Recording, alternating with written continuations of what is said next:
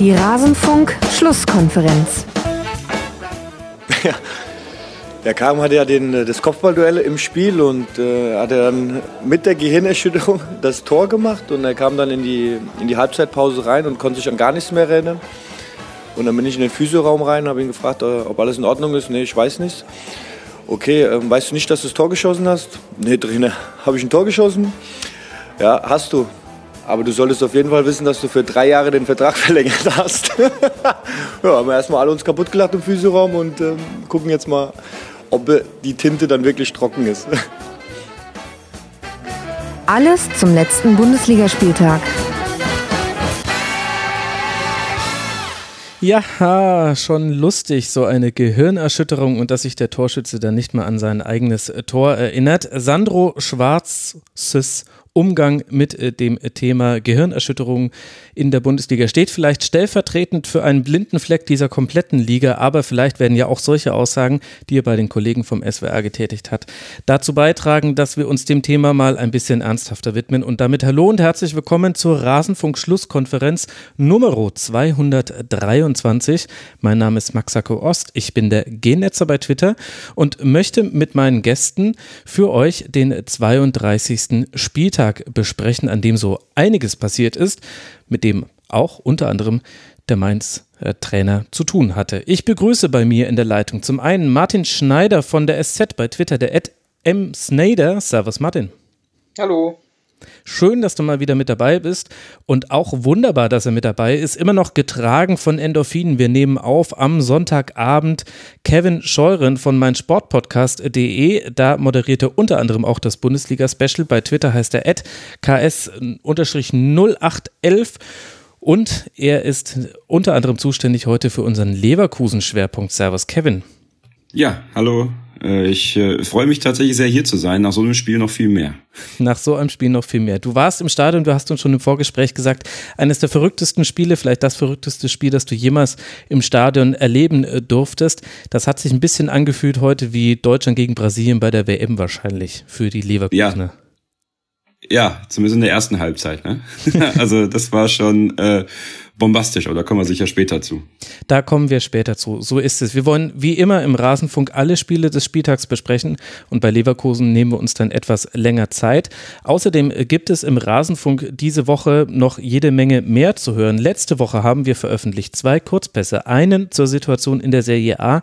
Der ist auch nach diesem Spieltag in der italienischen Liga immer noch aktuell. Wir haben viel über Atalanta zum Beispiel gesprochen, die immer noch auf einem Champions League Platz liegen. Den möchte ich euch sehr empfehlen, diesen Kurzpass. Und wir haben einen Kurzpass zur zweiten Bundesliga aufgenommen. Der ist, weiß gar nicht, ein bisschen schlechter gealtert, denn die zweite Liga, sie ist ja so verrückt wie schon lange nicht mehr. Vielleicht habt ihr Lust, noch das nachzuhören. Und Ihr müsst diese Schlusskonferenz hier schnell weghören, denn es wird Anfang der nächsten Woche, also schon in wenigen Tagen, ein neues Tribünengespräch erscheinen mit einem ehemaligen Bundesligaspieler, der 21 Jahre Bundesliga-Erfahrung aufweist. Und genau darüber habe ich mit ihm gesprochen, wie sich die Bundesliga in diesem Zeitraum von 1987 bis 2008 verändert hat. Da könnt ihr euch drauf freuen. Das ist dann das Tribünengespräch, das es zu hören gibt. Das alles ist möglich, weil der Rasenfunk finanziert wird von Leuten wie André, Clemens, Carsten Ahrens, Tobi und Nick. Herzlichen Dank dafür. Sie alle sind Rasenfunk-Supporter und unterstützen uns finanziell und sorgen dafür, dass dieser Podcast hier werbe- und sponsorenfrei sein kann und ich das hier den ganzen lieben langen Tag, die ganze liebe lange Woche lang mache. So kommen dann auch so viele Sendungen zustande. Herzlichen Dank dafür. Wer sich dafür interessiert, unter rasenfunk.de slash supportersclub gibt es alle Informationen dazu. Jetzt würde ich aber sagen, genug der Vorrede, wollen wir mal in den 32. Spieltag reinschauen und der begann am Freitagabend mit einem spektakulären Auftakt. Die Chancen auf die Meisterschaft, sie sind verspielt. Da ist die Enttäuschung natürlich groß bei Rasenballsport Leipzig, auch wenn das Ziel ein fernes war. Gerade dann als Ralf Rangnick unter der Woche ein bisschen Druck auf den Leipziger Kessel bringen wollte, fehlen dann doch die entscheidenden Leistungsspitzen im Spiel bei Mainz 05. Trotz jeder Menge Chancen und einer 2 zu 0 und einer 3 zu 1 Führung kassiert Raber in Mainz die Rückrunden-Gegentreffer 8, 9 und 10 und am Ende steht ein 3 zu 3. Martin, was hat denn dabei Leipzig gefehlt? Die, ähm, die, die letzte Konsequenz, diese letzten beiden Tore zu verhindern, Mhm. Also das, ähm, das 2-3, das war, glaube ich, ein Eckball, äh, für, äh, wo es in der Fußballsprache den Ausdruck gibt, äh, der fällt halt runter. Also kommt halt auf den Boden und äh, dann trifft er halt. Und beim, äh, beim, beim 3-3 vom, von Mainz, das ist halt eine, auf der einen Seite ist es ein super Tor von, äh, mit der Vorlage von, von Boetius und dem, dem Abschluss von Mateta, der ihn halt wirklich auch genau dahin schiebt, wo, wo Gulaschi dann nicht hinkommt. Mhm. Aber ich glaube, wenn es in diesem Spiel, auch wenn Rangnick den Druck hochhält, äh, noch um was gegangen wäre, dann hätten sie den, das dritte Tor schon noch verteidigt gekriegt. Also dann, dann sieht das Leipziger System eigentlich vor, dass dieser Pass von Boetius nicht gespielt werden kann. Also ein Eckball in der Variante Isaac Newton, der fällt irgendwann runter und äh, so kann man dann den Anschlusstreffer erzielen. Kevin, wir haben ja mit Leipzig eine der besten Rückrundenmannschaften in dieser Saison gesehen. Würdest du denn da mitgehen bei der Einschätzung von Martin, dass man da auch so ein bisschen den Spannungsabfall sehen konnte bei diesem Resultat? Ja, in der Tat. Also ich, ich glaube schon, dass da jede Menge in den letzten Wochen, beziehungsweise seitdem klar ist, dass sie Champions League spielen werden, runtergegangen ist und auch mit Hinblick auf das DFB-Pokalfinale, was sie ja noch spielen müssen und wollen und auch gewinnen wollen, ähm, werden sie da, glaube ich, auch so ein bisschen vielleicht die Kräfte schonen. Ähm, und viel haben wir auch darüber gesprochen im, im Bully-Special bei uns, ähm, dass wenn die Saison vielleicht noch vier, fünf Spieltage länger dauern würde, dass äh, diese Stabilität der Leipziger, die sie vorher hatten, äh, sie vielleicht noch ja ein Stück höher bringen könnte. Aber ich glaube, dass es schon auch, ja, ich will nicht sagen bewusst ist, dass sie jetzt ein bisschen die Kräfte schonen, weil äh, das wichtigste Spiel für die jetzt ist eine Woche nach Bundesliga-Finale. Hm. Wobei das natürlich wahrscheinlich genau das ist, was Ralf Rangnick vermeiden wollte mit seinen Aussagen unter der Woche, weil man es ja schon häufig genug erlebt hat, wenn einmal die Spannung runtergefahren wurde in einem Wettbewerb, ist es schwierig, sie für den anderen Wettbewerb wieder unbedingt hochzuziehen. Da ist ja unter anderem der FC Bayern ein gutes Beispiel gewesen in den letzten Jahren. Ja, ist richtig. Äh, es ist äh, eine große Gefahr, aber ich glaube, dass die Leipziger Spieler so erwachsen sind und Ralf Rangnick als Trainer so gut ist, dass das äh, trotzdem funktionieren kann in dem Fall. Also ich bin, ähm, was Leipzig angeht, guter Dinge, dass sie im Pokalfinale den Bayern auf jeden Fall mehr als Paroli bieten können. Mhm. Was ich interessant fand, Martin, war in der Partie wieder diese brutale, kaltblütige Effizienz von Leipzig. Also Mainz 05 hatte mehrheitlich den Ball. Das mag ja auch Leipzig ganz gerne, dass der Gegner den Ball hat. Aber die Ballverluste, die Mainz dann eingestreut hat, gerade vor dem 0 zu 1, der Ballverlust von Hack, in der Rückschau sagen wir natürlich alle, ja, da darf er nicht so ins Dribbling gehen, aber im Grunde war das ja gar nicht der gefährlichste aller Ballverluste. Das war tief in der gegnerischen Hälfte, aber dann ist Leipzig im Umschalten einfach so gut organisiert, hat so klasse Laufwege, in dem Fall vor allem von Klostermann, dass die einfach aus so einem kleinen Fehler des Gegners direkt den Gegentreffer kreieren können. Ja, ich wollte gerade sagen, ähm, das sind ja zwei, also die ersten beiden Tore, das sind ja äh, äh, Tore aus dem äh, aus dem Leipzig, Leipziger Schulbuch bestimmt hat Ralf Rangnick irgendwo Skizzen bei sich im, im, im Keller äh, sitz, äh, hängen, wo genau diese Situationen halt aufgemalt sind. Äh, Ballverlust zentral, dann ist es auch nicht so entscheidend, ob der jetzt halt tief in der gegnerischen Hälfte ist oder an der Mittellinie. Ähm, wenn du den Ball halt zu Forsberg bringst und der halt dann so einen Pass spielt, ähm, dann ist er halt drin. Und das zweite ist dann halt, ähm, ich glaube, da gab es sogar noch Debatten drüber, ob es ein Foul war von Orban ähm, aber das mhm. ist halt, das ist, mein, wem erzähle ich das? Das ist halt das Leipziger Spiel. Ball gewinnt, zwei Pässe und der Abschluss stimmt dann halt. Weil ich sogar glaube, dass, äh, dass Orban den Spielzug auch noch angezeigt hat. Ich habe gesehen, dass er, äh, dass er nach dem Ballgewinn, als er gesehen hat, dass nicht gepfiffen wird, dass er den, kann man sich mal angucken in der, in der Zusammenfassung, dass er den Arm so nach vorne zeigt. Ja. Und das ist dann so, so ein Signal für diese, für diese Leipziger Spielzüge, die immer so aus einem oder maximal zwei Kontakten bestehen, halt klar in der Umschaltsituation, aber auch sonst, wenn sie, äh, wenn sie in Ballbesitz sind, diese, diese schnellen, direkten äh, Spielzüge direkt durch die Mitte, wo der, wo der mögliche zweite Ballverlust dann schon mit ein, einkalkuliert ist.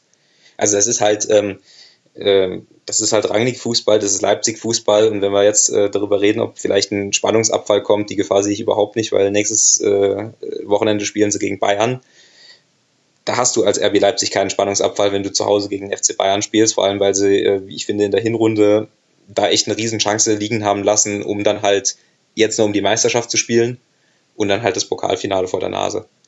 Also das wird, das wird schon funktionieren und die haben ja auch ein Gerüst, ähm, worauf sie zurückgreifen können. Das sieht man ja über die ganze Rückrunde, Das ist ein eingespieltes System, das hat äh, Optionen für alle Varianten, das hat das äh, typische Rang, äh, das Pressing, das hat im Ballbesitz Lösungen, die vor allem die Abwehr äh, stimmt.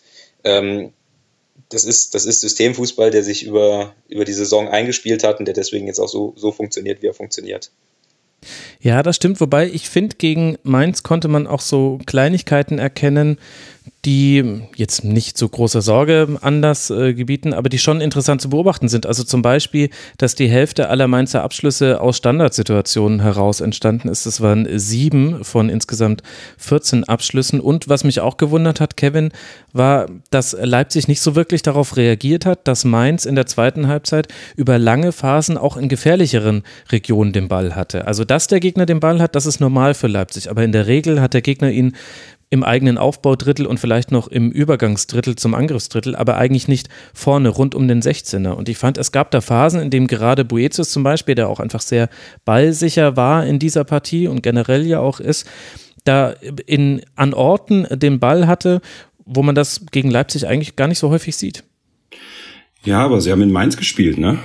Also ähm, das sollte man nicht unterschätzen. Mhm. Freitags abends in Mainz, das ist nicht einfach zu bespielen. Das äh, ja, äh, kennt Bayer Leverkusen ja auch. Ähm, und da entwickelt sich eine ganz eigene Dynamik und ich finde, die Aggressivität, die Mainz gezeigt hat, gerade in diesem letzten Angriffsdrittel, war auch ganz wichtig, ähm, um die Chance zu wahren, die sie ja durchaus bekommen haben. Und ich glaube auch, dass Sandro Schwarz den Spielern schon mitgegeben hat, über Standardsituationen Abschlüsse zu kreieren, ja. Das ist wichtig, aber nicht verstecken. Denn, denn allzu oft hat man, glaube ich, auch gegen Leipzig das Phänomen, dass sich Mannschaften dann zu sehr verstecken. Mhm. Und ähm, das macht Mainz einfach nicht. Und das fand ich auch so toll zu sehen, äh, dass Mainz das eben nicht tut und dass sie Leipzig auch vor Probleme gestellt haben. Und ja, also ich, ich glaube, das ist äh, schon eine sehr, sehr reife, vernünftige Mainzer Leistung gewesen. Und äh, Leipzig kann nicht Woche für Woche gleich performen, wenn man so will. Und äh, wie gesagt, die Komponente in Mainz zu spielen bei einem Flutlichtspiel, die, die ist da nicht zu unterschätzen. Also ich, ich bin oft und gerne dann da im Stadion und, und gerade wenn das Flutlicht an ist, dann ist das irgendwie, irgendwie anders, als wenn du samstags nachmittags da spielst. Ich weiß nicht, woran das liegt. Vielleicht an der Luft. ja, oder an der Uhrzeit, hätte ich jetzt mal fast vermutet. Oder an der Uhrzeit, ja. Aber ich weiß nicht, ist die Abendluft in Mainz anders als die Tagesluft, ne? Wer weiß das schon. Ja, die berühmte Mainzer Abendluft. Also offensiv, Mainz äh, bietet in der Saison ja immer wieder einige gute Aktionen. Defensiv, also das 3 zu 1 ist ganz schön leicht gefallen. Über die ersten beiden Tore haben wir ja schon äh, gesprochen. Da war Vosberg im Halbraum sehr, sehr alleine und ähm, konnte ihn dann irgendwie noch rüberspitzen zu Werner. Aber Mainz ist eben immer in der Lage, selbst was zu kreieren. Auch gegen einen Gegner wie Leipzig, der ja, wie vorhin schon erwähnt, erst zehn Gegentreffer in dieser Rückrunde kassiert hat und insgesamt insgesamt ja immer noch die beste Abwehr der Liga stellt. Boetius da alle seine Dribblings gewonnen, drei Abschlüsse gehabt, ein Tor vorbereitet. Gutes Spiel gemacht. Brosinski auch den angeschlagenen Donati ganz gut ersetzt, wenn ihr mich fragt. Also da war viel Gutes zu beobachten bei Mainz. Aber ich habe es ja schon ins Intro eingebaut, Martin, eben auch diese Geschirnerschütterung von Karim Onisivo. Und es will mir ehrlich gesagt nicht in den Kopf, warum der Fußball. habe hab ich Geschirnerschütterung gesagt? ja. Ja, da sieht man mal, wer hier die Gehirnerschütterung hat. Aber ich, es will mir nicht in den Kopf, warum der Fußball sich dieses Problems nicht annimmt. Ja, will nicht in den Kopf wollen. Äh, ja, das ist, ähm, ich, ich habe es äh, ich hab's hier auch schon offen. Ähm, äh, das ist äh, ein sehr großes Versäumnis des Fußballs und ähm, das meiner Meinung nach muss, muss da gehandelt werden. Das ähm, bietet sich in dieser Woche halt wirklich an, weil man die jetzt diese zwei krassen Beispiele hat. Ich fand das von äh, dem Tottenham-Spieler Vertonken in der Champions League äh, ja. noch krasser, wer es nicht gesehen hat. Er lag äh, äh, blutend auf dem Platz im Spiel gegen Ajax, ähm, wurde dann nach draußen getragen, musste äh, relativ lange behandelt werden, allein um die Blutung zu stillen. Ähm, stand dann am äh, Spielfeldrand, der Schiedsrichter, spanische Schiedsrichter Lajos, ging zu ihm und hat den, äh, den Staff, wie man neudeutsch sagt, den medizinischen, äh, die das medizinische Personal von Tottenham mehrfach gefragt, ob sie sich wirklich sicher sind, dass sie den wieder aufs Feld lassen wollen. Sie haben das offensichtlich bejaht. Dann hat er, wie ich jetzt weiß, als Schiedsrichter auch keine Handhabe dagegen mhm. zu sagen, nee, der kommt nicht mehr aufs Feld. Äh, Vertonken ging dann aufs Feld und hielt, glaube ich, keine Ahnung, 20 Sekunden durch und musste dann äh, gestützt von zwei Betreuern mehr oder weniger mit schleifenden Füßen rausgetragen werden. Und ich fand es äh, sehr schön, das ist jetzt sarkastisch, aber ich, nee, nicht sarkastisch, sondern das hört sich jetzt äh, hart an, aber ich fand es äh, gut, dass man mal diese krassen Bilder hatte, hm. weil dann sieht man, dass da halt Handlungsbedarf ist, dass es halt nicht sein kann, dass ein Spieler selbst oder eben, wie man jetzt im Beispiel Tottenham sieht, auch der medizinische Betreuerstab halt entscheiden kann, der darf nochmal aufs Feld. Sondern da bräuchte so eigentlich wie beim American Football in der NFL wenigstens einen neutralen Arzt, der halt mhm. sagt, es ist jetzt in meiner Verantwortung, äh, dass dieser Spieler da nicht aufs Feld äh, zurück darf. Und das hört sich jetzt drastisch an, aber wenn man eine Gehirnerschütterung hat, dann ist das ein drastischer Vorfall. Und wenn dann eben nochmal ein Schlag kommt, dann ist es nicht weniger als lebensgefährlich oder dass man halt bleibende Schäden davon trägt. Und auf diese, diese wirklich sehr, sehr krasse Gefahr, das ist was anderes, als wenn, wenn man Kreuz, selbst wenn man einen Kreuzbandriss hat, die gängige krasse Verletzung. Mhm. Auf diese Gefahr oder auf dieses Problem hatte Fußball keine Antwort und er sollte darauf eine Antwort haben. Es wäre kein Problem, das zu installieren. Es ist absolut richtig. Ja, also, also ist komisch. Woche für Woche, wenn sowas passiert, auch, auch in meinen Sendungen ist es immer ein Thema, ähm, der Umgang mit Kopfverletzungen und also mir persönlich wäre es wichtig, wenn es eine, eine radikale Regeländerung geben würde. Also wenn ein Spieler ähm, David Klaas in der Bundesliga ist ja auch ein Beispiel. Letzte Woche erst ähm, Blutung hinterm Ohr, hm. ganz wichtiges Gleichgewichtsorgan auch, ähm, muss dann auch wenige Minuten später ausgewechselt werden. Ähm, dann soll man halt einen weiteren Wechsel, wenn schon das Wechselkontingent erschöpft ist, möglich machen, wegen meiner, ähm, weil ein Spieler, der augenscheinlich eine Gehirnerschütterung hat und die, die medizinische Abteilung ist, da braucht man, finde ich, auch keinen neutralen Arzt. Ähm, da muss man einfach auf den, den, den Ärzte-Ethos beharren, dass wenn ein Spieler ähm, Anzeichen einer Gehirnerschütterung hat, und die sind ja leicht zu erkennen dann in dem Fall, ähm, dass dieser Spieler nicht mehr aufs Feld darf. So, da muss, das, da muss man klare Regeln finden, weil die Langzeitschäden, die dadurch entstehen können, ähm, die sind für den Fußball jetzt noch nicht abzusehen. Und der Fußball hat sich da lang genug, finde ich, von frei gemacht. Mhm. Ich weiß gar nicht warum, ehrlich gesagt, weil ähm, der Head Impact, wenn man so will, ist eigentlich relativ groß. Also man kennt es vielleicht vom eigenen Fußballspiel beim Unisport bei mir. Ich habe einmal eine Flanke abbekommen, ähm, die sehr scharf reingeschlagen war und die ist eigentlich nur gegen meinen Kopf geknallt, zwar ins Tor, was schön war, aber auch ich habe danach gedacht so, oh, äh, und die kam mit moderater Geschwindigkeit. Ne? Ja. Ähm, so. Und das, das darf man auf keinen Fall unterschätzen. Und da muss es klarere Regeln und klarere Maßgaben auch geben, weil sonst ähm, haben wir vielleicht in, sagen wir mal, 10, 20, 30 Jahren, wenn so ein Spieler dann mal seine Karriere beendet hat und sehr viele Gehirnerschütterungen hatte, dann vielleicht auch mal so ein äh, CTI-Fall im Fußball und dann ist es aber zu spät. Und mhm. noch haben wir die Möglichkeiten, da was zu tun. Ich glaube, CTI musst du erklären, oder? Ach so, ähm, äh, CTI, ja, die, die, die Krankheit selber jetzt, also den Namen auszusprechen, das fällt mir selbst schwer. Ich weiß nur, dass ähm, wenn es viele Verletzungen des Gehirns gibt, dass sich das Gehirn irgendwann sozusagen ähm, ja neue Bahnen zieht. Ne? Also wenn müsst ihr euch das vorstellen wie eine Festplatte, wenn eine Festplatte ständig ähm, kaputt geht und sagen wir mal, die Festplatte ist sehr intelligent und kann sich neue, neue Routen ziehen, mhm. dann macht sie das. Aber das ändert ja nichts daran, dass der Defekt trotzdem da ist.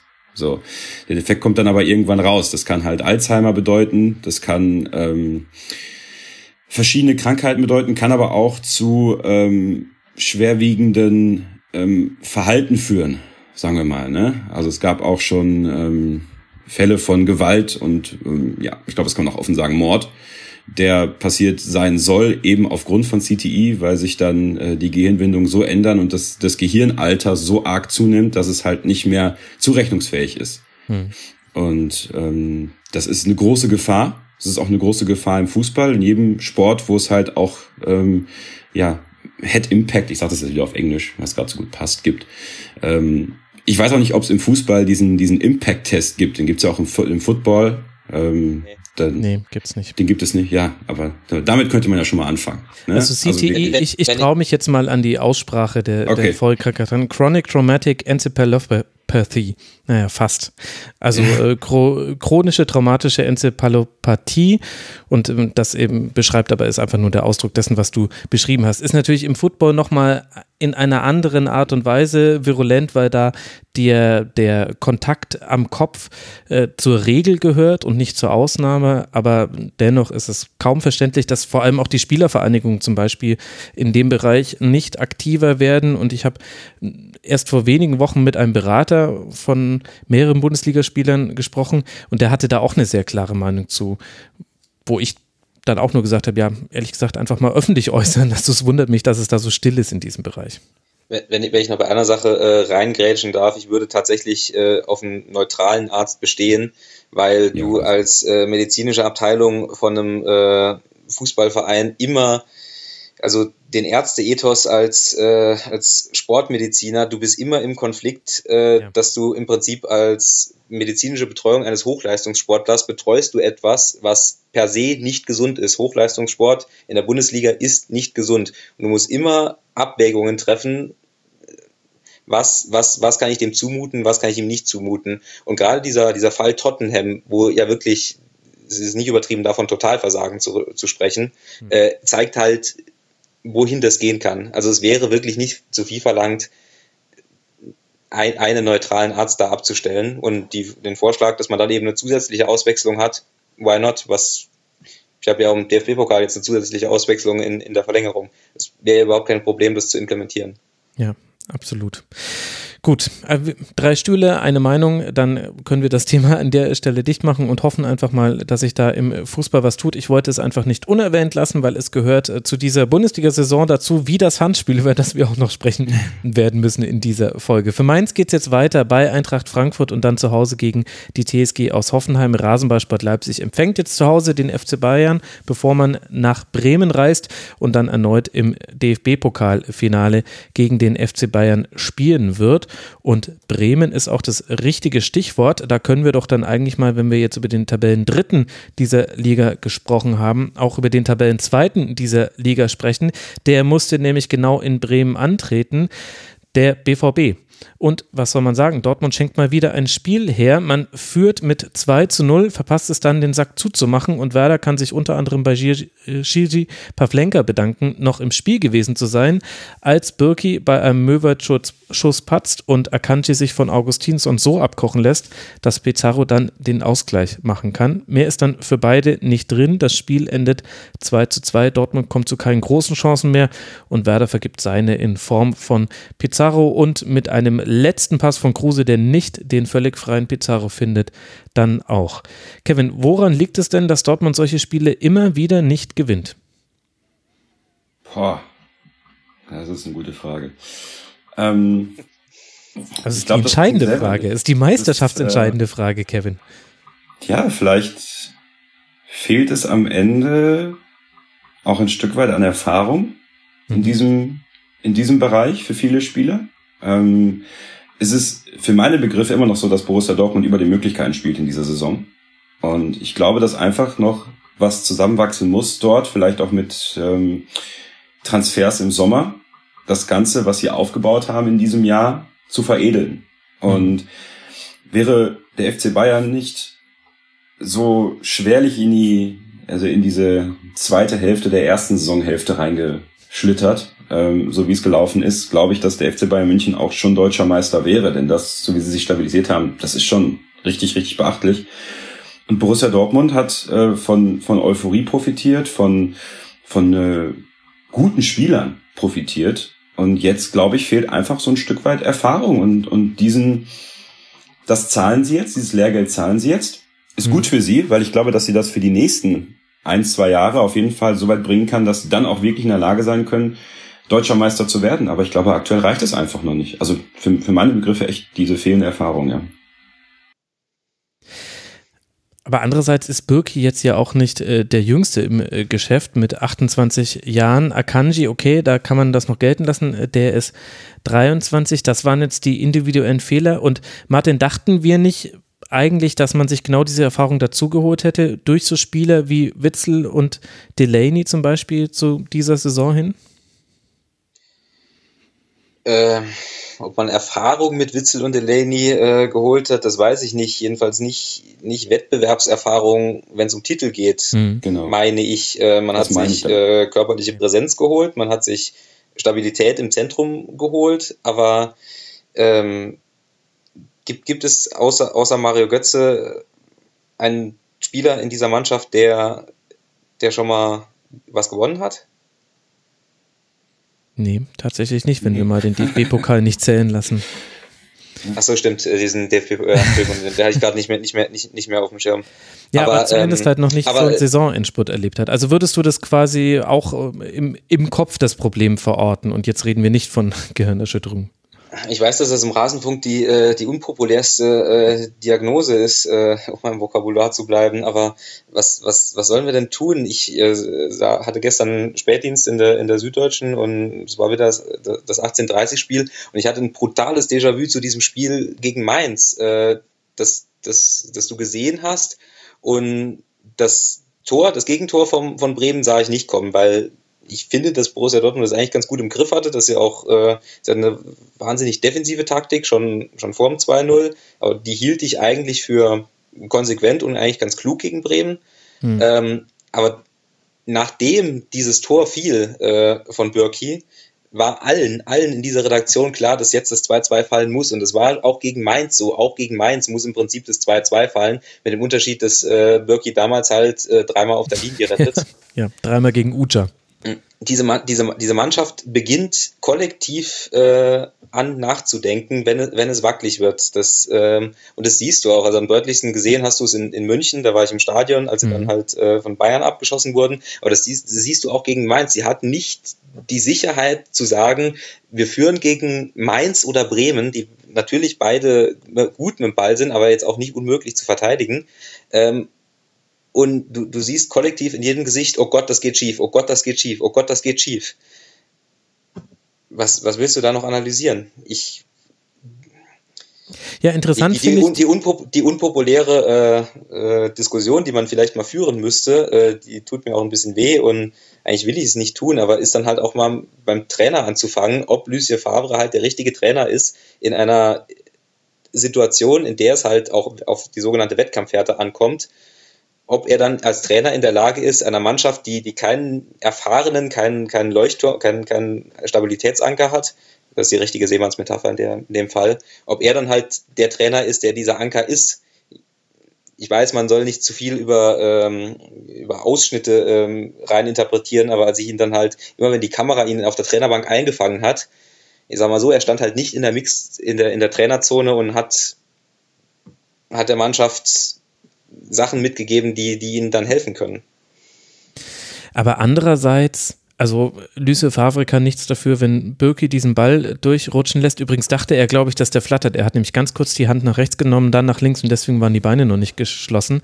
Er kann nichts dafür, dass Akanji sich gegen Augustinsson einen Fehler erlaubt, den du in der Bundesliga einfach sehr, sehr selten siehst. Und dann hast du mit Pizarro jemanden, der auch genau darauf lauert und dann Nein. den Schritt schneller ist. Nein, nein, und, aber das sind ja Fehler. Wenn Alcázar seine riesige Chance macht, dieser Kopfball nach dem Freistoß, wo Pavlenka Werder im Spiel hält, das ist normalerweise, ich würde sagen, gegen 16 von 18 Bundesligisten ist das, na gut, vielleicht ein bisschen viel, aber gegen 10 von 18 ist das das 3 zu 0. Und dann sitzen wir doch alle hier und applaudieren Dortmund und sagen, klasse, wie ihr das gemacht habt, aus einer tiefen Formation heraus, Kruse wenig Räume gegeben, äh, der entscheidende X-Faktor war diesmal überhaupt gar kein Faktor bei Werder und dann souverän mit 3 zu 0, 3 zu 1, was auch immer, dieses Spiel gewonnen in dieser Phase. Ja, klar, aber äh, A reden wir ja nicht von einem Einzelfall, sondern es ist jetzt ja ein mhm. sich wiederholendes Muster beim BVB.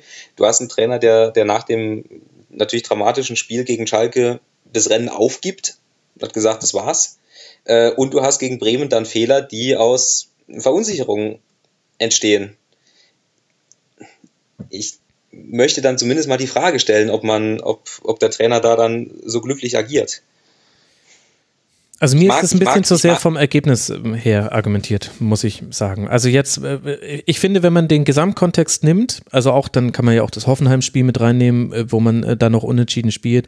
Das ist mein Spiel, wo man unentschieden spielt. Und man kann auch viele Spiele noch addieren, wo man relativ glücklich in der Nachspielzeit zum Teil noch den Siegtreffer gemacht hat. Also zum Beispiel gegen Hertha, zum Beispiel gegen Augsburg in der Hinserie. Also da gab es ja auch einige.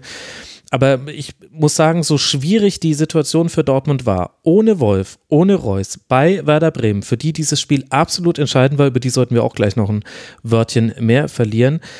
auswärts äh, in bei einem wirklich schwierigen Gegner fand ich, dass das äh, Dortmund über so weite Teile dieses Spiel gut gemacht hat und diese Tore so unglücklich gefallen sind, dass ich an, also bei, bei diesem Spiel würde ich sagen, das ist jetzt, das sollte einfach nicht sein. Da wird vielleicht ein bisschen Glück, was man in der Hinserie hatte, jetzt mit Pech aufgewogen, aber normalerweise geht dieses Spiel nicht verloren.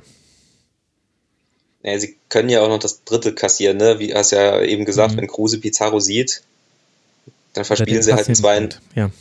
ja. Kevin, was ist deine Position?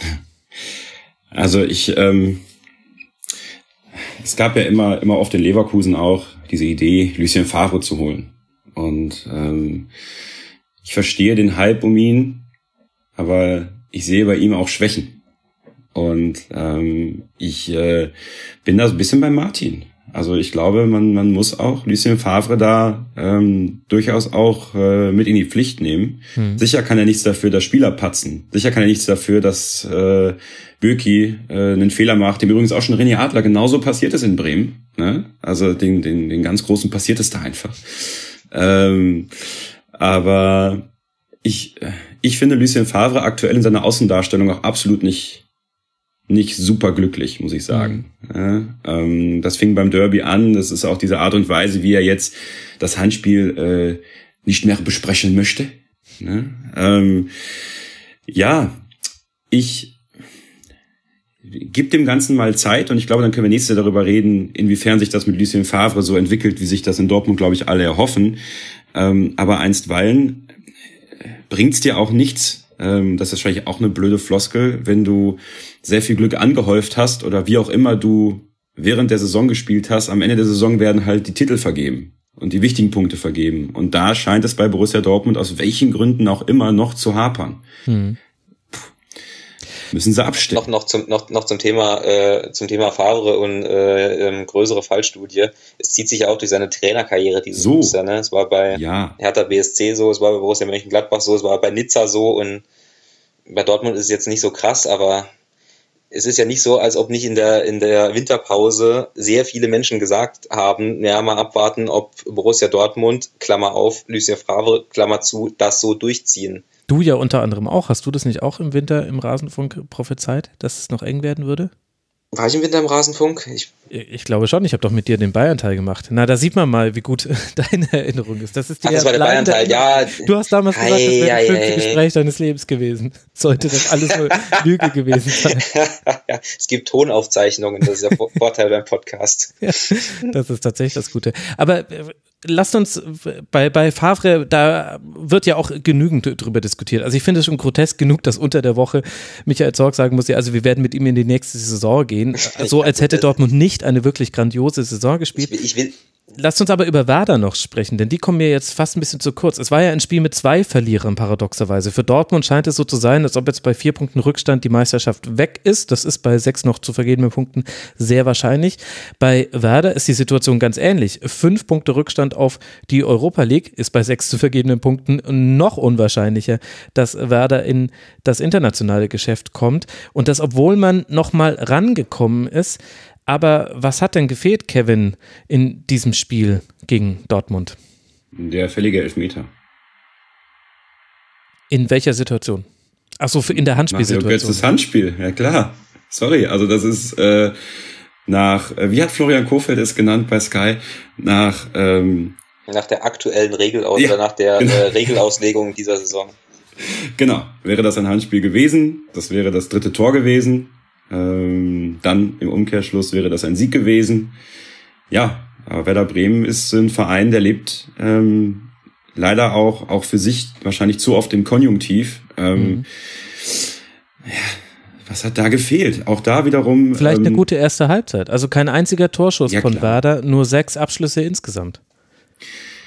Ja, die erste Halbzeit haben sie komplett verschlafen. Ne? Hat Max Kruse ja auch danach gesagt. Und ähm, äh, das ist halt, glaube ich, auch Bremer Problem, ähm, zu unkonstant zu spielen, auch im, im, im, im Kampf ums europäische Geschäft. Da sind halt andere Vereine noch mal ein Stück weiter als sie. Ähm, auch da würde ich wiederum vielleicht ein bisschen das Thema Erfahrung reinbringen. Äh, klar, sie haben viele erfahrene Spieler. Und am Ende ist es halt auch bei einigen Spielen ein bisschen Unglück gewesen. Da haben sie viele mhm. Chancen gehabt, haben die Tore nicht gemacht. Auch jetzt in, in dem Spiel vielleicht in den wichtigen Momenten die Tore nicht gemacht. Aber sie sind ja zurückgekommen. Das heißt, es ist im Endeffekt, finde ich, ein 2 zu 2 Sieg für Werder Bremen ähm, und eine ganz klare 2 zu 2 Niederlage für Borussia Dortmund. Und darauf können die Bremer aufbauen und versuchen, das Maximum jetzt aus diesen letzten beiden Spielen zu holen. Und auch da mit der Basis, die sie gelegt haben, in der nächsten Saison zu versuchen, den Aufbau so weiterzuführen und dann die Früchte ein bisschen später zu ernten, als vielleicht jetzt möglich gewesen wäre. Es ist ja auch definitiv äh, dennoch eine erfolgreiche Saison. Jetzt wollen wir mal Werder nicht nur an dem ausgegebenen Saisonziel messen, wenn es schon mal so ist, dass ein Verein mal sich ein, ein etabliertes oder ein, ein ambitioniertes Saisonziel selbst gibt. Ich finde es allerdings schon interessant, wie sehr oder wie gut es Dortmund geschafft hat, Kruse aus dem Spiel zu nehmen. Der war offensiv kaum Faktor. Bei Rashica haben sie es nicht, nicht gleich gut geschafft. Der hat ein sehr gutes Spiel gemacht, hat viele Dribblings gewonnen, hat auch den Ball manchmal gut gehalten und hat ein tolles Timing, einfach auch im Zusammenspiel mit Kruse. Also da gab es diese eine Kontergelegenheit, wo Rashica dann so ein, einen Flankenball auf Kruse spielt. Der legt den direkt Wolle in die Mitte und da wurde dann, glaube ich, der Schuss von Klaasen oder sowas geblockt. Das war à la Bonheur herausgespielt. Das war dann wahrscheinlich so eine Szene, die hat nicht Ralf Rangnick im Keller hängen, sondern dann äh, Florian Kofeld. Aber äh, das fand ich interessant, dass, äh, dass das Dortmund so gut geschafft hat. Gleichzeitig hat Dortmund Werder defensiv einige Grenzen aufgezeigt. Also Schahin kam mit Götze auf der 10, fand ich in dieser Partie nicht so wirklich gut zurecht. Sencho und Pulisic haben auf beiden Flügeln für viel Betrieb gesorgt. Gerade Pulisic hat eine starke Partie gemacht, also hatte sechs eigene Schüsse, drei davon aufs Tor, einer ging ja dann auch rein, zwei Chancen hat er noch kreiert, fünf Dribblings gewonnen, war fünfmal nur mit Foul zu stoppen und nach diesen Standardsituationen hat Dortmund in diesem Spiel auch viele Abschlüsse erzielt. Also ich finde, aus diesem Spiel kann Werder mehr mitnehmen als nur, hätte es den Elfmeter gegeben, dann hätten wir das noch gewonnen. Ich finde, im Positiven wie im Negativen kann man viel aus dem Spiel lernen, aus Werder Sicht. Ralf Wiegand, unser äh, Werder-Reporter, hat äh, Werder im äh, Text als die aufregendste Durchschnittsmannschaft der Saison bezeichnet. da weiß man nicht, ob das Lob oder Tadel sein Ja, genau, aber das äh, fasst die Diskussion ja gerade auch ganz gut zusammen. Das äh, mhm. trifft es erschreckend gut. Ähm, äh, ja, ähm, man, man, es fühlt sich irgendwie falsch an, dass der VfL Wolfsburg vor Werder steht. Das ja. stimmt irgendwie, ne? Äh, man, hat, man hat das Gefühl, es müsste, müsste mehr gehen. Ob jetzt in kommenden Jahren, wenn, äh, wenn ihr sagt, man kann daraus lernen, kommt dann auch ein bisschen darauf an, ob wie das Personal ist. Also es hängt nat natürlich unfassbar viel davon ab, ob Kruse und Pavlenka bleiben, mhm. weil wir sind sehr einig, dass beide eigentlich zu gut sind für die Gehaltskategorie. Ja, das stimmt. Der Quervergleich zu Wolfsburg ist insofern interessant, als die beiden fast das identische Torverhältnis haben. 54 geschossene Tore, 46 kassierte Tore der VfL und Werder hat 55 geschossene Tore und 48 kassierte äh, Treffer. Der Unterschied zwischen beiden sind drei Siege und eine Niederlage. Also Wolfsburg hat äh, drei Siege mehr, Werder hat äh, häufiger dafür unentschieden gespielt, Wolfsburg einmal häufiger gewonnen. Das sind dann die fünf Punkte, die da Unterschied. Ich meine, das, ich meine, das Werder am Anfang von der Saison haben die nicht irgendwie zwei, zwei dusselige Unentschieden gegen, gegen Hannover und Nürnberg. Ja. Ich meine nämlich, dass wir irgendwann diese Saisonvorschau-Podcasts, du kennst das, Max, und da haben wir auch alle gesagt, ja, Werder, Kofeld, das funktioniert, das passt, könnte eine der Mannschaften der Saison werden. Und dann starten sie die Saison und, und gurken sich irgendwie gegen Hannover und Nürnberg zu einem zu Remis. Genau, und zwar jeweils zu Hause. Das waren der erste und ja, äh, der ja. dritte Spieltag gegen Nürnberg war das äh, dann Gegentreffer. Da haben sie ganz fürchterlich ihre Konter ausgespielt und haben dann nach so einem langen Ball den Gegentreffer zum 1 zu 1 kurz vor Schluss kassiert. Und äh, bei, bei, war, bei Hannover war es so, dass damals Hendrik Weidand, das war die Phase, in der man nicht wusste, ob Hendrik Weidand der neue Shootingstar der Liga werden würde, aus der fünften Liga. Der hatte da in der 76. noch das 1 zu 0 gemacht und da hat dann Werder noch ausgeglichen durch Gebre Selassie. Fünf Minuten vor Schluss. Das war der Blick zurück. Aber bevor wir jetzt dann hier ein kleines Rasenfunk-Royal-Segment zu Werder machen, binden wir ein Schleifchen um dieses Segment. Es geht jetzt dann für Bremen weiter, auswärts in Hoffenheim und dann zu Hause gegen Leipzig. Dortmund spielt jetzt dann zu Hause gegen Düsseldorf und anschließend auswärts in Gladbach. Lass mich noch eine Frage stellen, ja. bevor wir Dortmund zumachen. Ja, ich habe nicht alle Rasenfunk-Folgen gehört, aber Mario Götze habt ihr in den vergangenen Folgen irgendwann mal gewürdigt, oder? nicht so, wie er es vielleicht verdient hätte. Ich finde, dass er eine unglaublich starke Saison spielt, auch unter all den Umständen. Ja, genau das. Also ähm, Wahnsinns, wenn man, wenn man denkt, auf welche Entwicklung er äh, hinter sich hat, da als, als falsche Neuen, was äh, auf mehreren Ebenen eine, eine schwierige Position ist, gerade für, für einen wie ihn, wenn man ihn damals noch bei Bayern gesehen hat. Ich habe das Gefühl, er wird mit jedem Spieltag besser. Er war auch gegen Bremen super. Er hat äh, irgendwann mal, ich glaube sogar vor dem, vor dem Freistoß von Alcacer einen Ballgewinn in, in der, irgendwie tief in der Hälfte.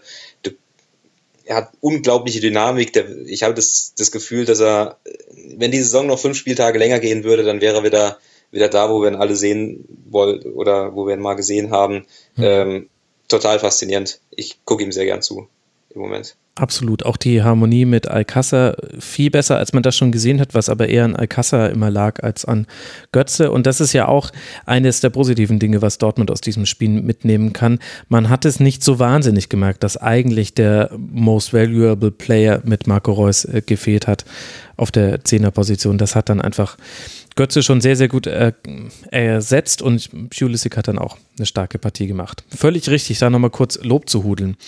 Dann müssen wir jetzt aber auch dem wahrscheinlich kommenden deutschen Meister Lob hudeln, der gegen Hannover 96 gespielt hat. Wir sprechen natürlich vom FC Bayern. 27 zu 2 Abschlüsse, 14 zu 1 Torschüsse, 11 Paraden von Michael Esser der FC Bayern gewinnt gegen Hannover und schaut man nur auf die Zahlen und Chancen, dann fragt man sich, warum eigentlich nur mit 3 zu 1?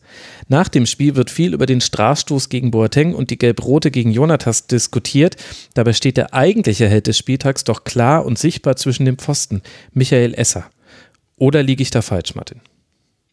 Nee, ich, äh, ich habe zum, zum Spiel äh, Bayern Hannover einen Spielbericht geschrieben, also einen schnellen Spielbericht für, für sz.de. Äh, ich habe drüber geschrieben, Bayern schießt Esser die Hände wund. Äh, hatte dann auch noch, äh, weil es halt relativ spät kam, noch eine Schleife zu, zu Ribéry und Robben gemacht. Ähm, habe dann aber gesagt, dass also Spieler des Spieltages ist ganz klar dieser Torwart von Hannover. Es gab danach, glaube ich, auch Szenen, dass mehrere Bayern-Spieler zu ihm gegangen sind, ihn abgeklatscht haben.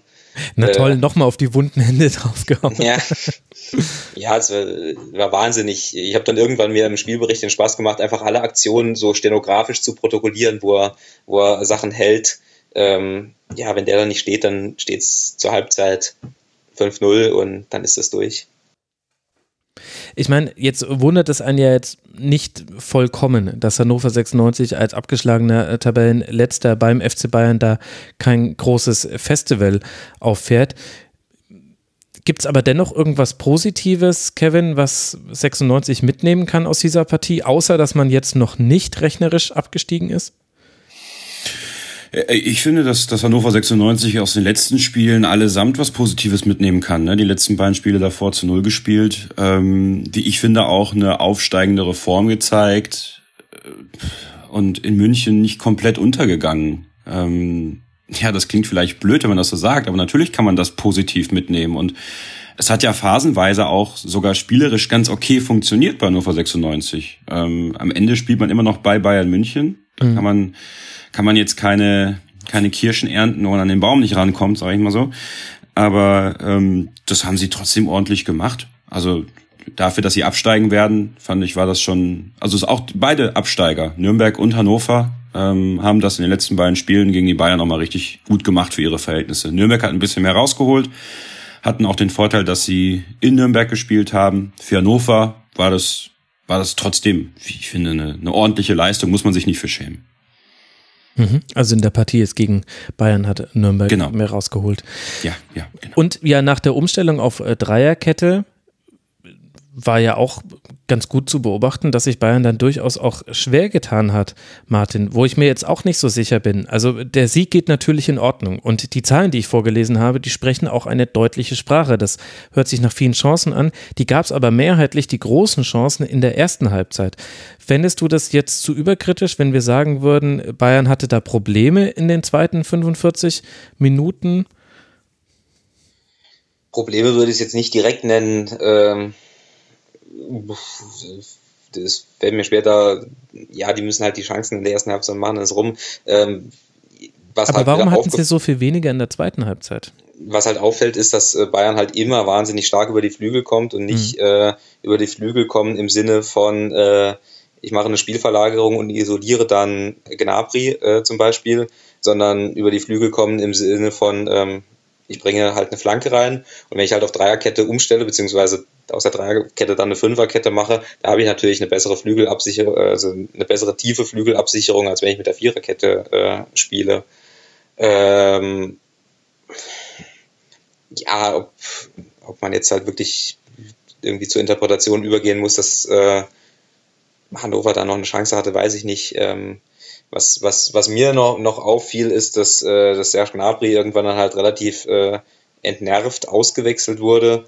Mhm. Ähm, ich meine, oder so haben es die Menschen berichtet, die im Stadion waren, ähm, dass er immer gern ins Zentrum ziehen wollte, weil er halt nicht so starr auf dem Flügel bleiben wollte und äh, Nico Kovac ihm mehrfach Anweisungen gegeben hat, äh, so die Interpretation von der Tribüne, muss ich jetzt sagen, mhm. dass er eben außen bleiben solle äh, er das dann, glaube ich, nicht getan hat und er dann halt mehr oder weniger als erzieherische Maßnahme ausgewechselt wurde. So war unsere Interpretation dieser, dieser Vorgänger auf dem Platz, mhm. muss ich dazu sagen.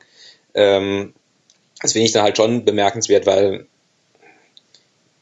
wenn man halt auf, auf Dreierkette, Fünferkette umstellt, dann was will ich denn dann an der Linie kleben?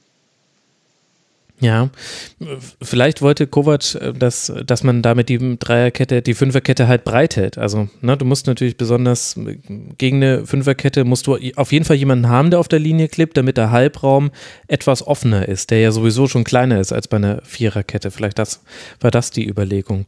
Das ist auf jeden Fall. Ja, nach, nach, nach, nach hinten, aber nicht nach vorne. Ja, ja gut, aber Nabri ist ja dann derjenige, der quasi den Außenspieler Hannovers auf der Linie bindet. Wobei das natürlich eigentlich in den meisten Situationen Kimmich übernimmt. Also das ist ja, ja, da geht man ins taktische Detail, aber das würde einmal interessieren, was da Nico Kovac zu, zu sagen hätte. Also ich meine, Nico Kovac hat hinterher auch noch gesagt, dass ihm äh, dann in der zweiten Halbzeit die Absicherung gefehlt hat, mhm. was dann auch irgendwie wieder ein bisschen symptomatisch ist, wenn halt ein Bayern-Trainer zu Hause gegen Tabellenletzten bei einer Führung von der fehlenden Absicherung spricht. Ja gut, aber wenn sie wieder das 2-2 kassieren, dann sitzen doch genau wir hier und sagen, wie kann denn das sein, dass Bayern schon wieder da in Konter gelaufen ist? Und mit Meiner stand ja zum Beispiel jemand auf dem Platz, der da durchaus mal einen schnellen Sprint hätte anziehen können. Oder? Ja, aber es ist halt, ist halt die Frage, ob du ein Spiel, eine Führung gegen Hannover zahlst, indem du absicherst oder ob du aufs, aufs dritte Tor spielst oder eben wie früher äh, unter Pep schlicht und ergreifend, dass der, dass der Gegner nicht äh, an den Ball kommt. Aber das ist, ähm, wir bewegen uns da jetzt äh, schon hart im spekulativen Bereich, weil mhm. wir nicht genau wissen, was die Anweisung war. Äh, wir wissen nicht genau, wir können nur bewerten, was wir sehen. Das stimmt schon, dass in der zweiten Halbzeit ein bisschen weniger äh, Zugriff, äh, nicht ein bisschen weniger offensive Power hatten die Bayern. Wobei ich denen auch, ich es kann auch sein, dass sie, äh, dass sie gesagt haben, wir, ko wir kommen zu unseren Chancen und als sie das Gegentor dann hatten, als es dann tatsächlich für ein paar Minuten wackelig war, äh, hat Ribéry dann ja auch das 3-1 geschossen. Hm. Genau, das ist ja die schöne Nebengeschichte. Ribéry hat getroffen, Arjen Robben wieder auf dem Platz, riesige Stimmung im Stadion und es gab ja auch sehr viel Positives. Also allein Leon Goretzka hätte mehr als ein Tor machen müssen. Der hatte fünf Abschlüsse, zwei davon aufs Tor, einer ging an die Latte. Müller hatte gute Chancen, Lewandowski sechs Schüsse. Kimmich wieder völlig frei, vor allem in der ersten Halbzeit. Das fand ich wiederum aus Hannoveraner Sicht interessant. Ist jetzt ja auch nicht die Neuigkeit schlechthin, dass Kimmich da viel Betrieb auf der rechten Seite macht. Der hatte ganz, ganz viel Platz, hat neun Chancen kreiert, zwölf Flanken geschlagen, davon kamen fünf an. Das ist eine sensationell gute Quote. Auch mit Blick auf die zweite Halbzeit, wo es wo es schwieriger war, dann noch jemand Freien im Zentrum zu finden, der ein rotes Jersey anhatte und zum FC Bayern gehörte. Und dann eben Michael Esser, der jetzt in der Saison schon 148 Paraden gezeigt hat, auf Platz zwei in der Rangliste, nur nach äh, kumulierten Paraden liegt Jan Sommer mit 111, also 37 Paraden weniger. Unglaublich, was der alles gehalten hat. Wollen wir an der Stelle noch über das Handspiel sprechen? Kevin, Möchtest du dich dazu äußern oder machen wir das irgendwann später? Wir werden noch ein paar Szenen haben. Wie du möchtest. da ist er ganz bescheiden und drängt sich nicht in die Moderatorenrolle. Dann machen wir das später bei einem Spiel, bei dem weniger passiert ist. Mal gucken, ob es den Hörerinnen und Hörern auffällt, dass wir uns dann da so ein bisschen drum herum winden. über Chancen und so weiter zu sprechen. Wir gucken jetzt einfach, wie es weitergeht beim FC Bayern. Man kann mit einem Sieg in Leipzig Meister werden am 33. Spieltag. Danach spielt man zu Hause gegen Eintracht Frankfurt und dann nochmal gegen Leipzig in Berlin. Das ist soweit bekannt. Hannover 96 spielt jetzt noch zu Hause ein Heimspiel gegen den SC Freiburg und reist dann nach Düsseldorf zur Fortuna. Das ist so ein bisschen die Situation an der Tabellenspitze. Bayern vor Dortmund vor Leipzig und so wie es aussieht, hat äh, sich der FC Bayern wieder die siebte Meisterschaft sichern können in Folge. Schauen wir jetzt mal auf die Situation nach hinten und da ist vor allem. Entschuldigung, und, und, und so nüchtern, wie du das gerade verkündest, so nüchtern ist es dann auch irgendwie, oder? So nüchtern ist es auch irgendwie. Ja, es ist für die Liga insgesamt und vielleicht sogar auch für die Bayern ist es schade. Ja. Die, die, die haben eigentlich einen neun Punkte Rückstand gegen Dortmund aufgeholt und irgendwie fühlt es sich nicht so an, als hätten sie das getan. Es fühlt sich nicht so an, als hätten sie einen ebenbürtigen Gegner geschlagen. Irgendwie ist es wahnsinnig bitter. Ich, ich bin schon so ein bisschen in diesem Saisonfazit-Modus. Ganz ähm, offensichtlich. Was ich, was ich nicht sein sollte, was ich in der Regel immer recht, wenn man es äh, vorher tut, aber äh, mit einem 1-1 gegen Nürnberg und sich mit einem 3, wirklich mit einem 3-1 gegen Hannover dann die Meisterschaft sichern. Ja, aber andererseits ist, ist, ist, es die, ist es eine der besten Rückrunden der Vereinsgeschichte mit zwölf Siegen, zwei Unentschieden, eine Niederlage, 47 ja, was, was zu 13 Tore. Also was motzen wir eigentlich auch immer? Naja, was aber auch daran liegt, dass äh, in den äh, Saisons, wo sie halt die Meisterschaft äh, gewonnen haben, am 27, teilweise die Meisterschaft schon am 27. oder 28. Spieltag geholt haben, ne? Und dann halt abgeschenkt haben. Ja, na klar, aber auch in all den anderen Jahren, in denen man zum Teil am 34. Spieltag mit Unterhachinger Hilfe oder mit ja.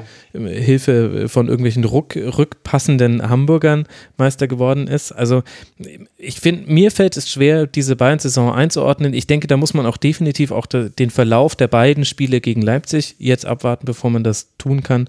Aber das merkt man ja auch der Führungsetage an, die mehr anderen ja auch zwischen 1 minus, sagt Uli Hoeneß zur Saison. Ich hätte gern irgendwann mal Xabi Alonso auf der Trainerbank, sagt Karl-Heinz Rummenigge. Ich finde noch einen Gedanken, dann bin ich auch gut. Ich finde, dass, äh, dass man, um diese Bayern-Saison bewerten zu können, äh, hätte man auch am Mittwoch Fußball gucken müssen. Ne? Äh, Barcelona gegen Liverpool. Und wenn man sich halt forscht, wenn man sich so die, die besten Bayern-Spiele in dieser Saison anguckt, wenn man sich dann dieses Spiel anguckt, ne? Mhm dann, dann, dann weiß man schon irgendwo, wo, wo der FC Bayern dann halt zumindest international oder im höchsten Vergleich steht und wo er ja per Selbstverständnis irgendwie hingehört oder hin will, ist, das, ist der bessere Ausdruck. Ja, ist schwierig, hast recht.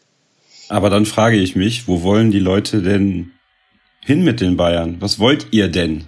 Ähm, wenn sie zu dominant spielen, sind sie nach 26 Spieltagen deutscher Meister, dann spielen sie im Champions League Halbfinale, also was ist jetzt wichtiger? Ne? Also ich bin kein Bayern-Fan. Ähm, ich respektiere aber das, was sie leisten und ich sage, wenn sie am Ende Meister werden, werden sie verdient deutscher Meister. Punkt. Ob das jetzt und wie das stattfindet für die, ist doch im Endeffekt vollkommen egal. Aber man hängt sich immer so daran auf, ja, dann haben wir jetzt Barcelona gegen Liverpool gesehen und das war wirklich ein tolles Fußballspiel, keine Frage. Und hätten die Bayern und wären die Bayern. An, an was werden die Bayern denn jetzt festgemacht? So, die Bayern wollen deutscher Meister werden. Zuerst. So, was dann in der Champions League kommt, das ist dann aber auch teilweise einfach auch mal Glück. Das haben sie aber dieses Jahr nicht verdient, weil sie qualitativ eben nicht auf dem Level waren, dass es vielleicht gereicht hätte. Aber in einem anderen Jahr wird das wieder so sein. Aber was ist denn, also für die Bayern selber ist es doch gehopst wie gesprungen. Und die sagen sich am Ende, die Schale ist da, die Touristen kommen zum Marienplatz, würde Aki Watzke sagen, und wir freuen uns. Aber wir als, oder sag ich mal, ihr als Journalisten, ich als äh, Pseudojournalist, als Podcaster und als Fan sage, naja, dann muss im nächsten Jahr wieder eine Mannschaft kommen, die das auch schafft und einen ebenbürtigen Konkurrenten stellt. Und ich glaube, nächstes Jahr werden viele Mannschaften da sein, die das durchaus schaffen können. Ich denke da an Dortmund, ich denke da an Leipzig mit Julian Nagelsmann. Äh, vielleicht denkt ein Stück meines Herzens auch an Leverkusen, ja, mit Peter Bosch. Ähm, aber dann werden wir sehen, wo das hingeht. So, und einstweilen sag ich, Jetzt aus meiner eigenen Fansicht ist mir immer lieber, dass Bayern München Meister wird, als dass es Borussia Dortmund wird. Gut, äh, da werden, wird jetzt so mancher aufgejault haben. An den Empfangsgeräten, wie man so schön sagt. Ja, es ist natürlich eine interessante Frage nach den Ansprüchen und nach den Bewertungsmaßstäben, die man an Bayern anlegt. Aber sie selbst legen sich die Latte ja immer am höchsten. Es muss ja immer auch international der Triumph sein. Und da muss man sagen, reichen sowohl die Leistungen, die man dann in der Champions League gezeigt hat, als auch die besten Leistungen in der Bundesliga mutmaßlich nicht aus. Das ist ja so ein bisschen das Argument, was Martin macht. Absolut richtig. Ja, das stimmt. Klar. Aber ne, das ist so, ja, man, man sagt immer, ja, es ist langweilig und sowas, aber es ist halt, es ist die, es ist die bittere Wahrheit. Es gibt in Deutschland dann im Qualitätsfußballsbereich sozusagen da oben keine Mannschaft, die am Ende diese Coolness, Konstanz und Qualität hat, um deutscher Meister zu werden. Vielleicht wird es in den nächsten Jahren wieder eine Mannschaft sein, aber bislang äh, gibt es die noch nicht.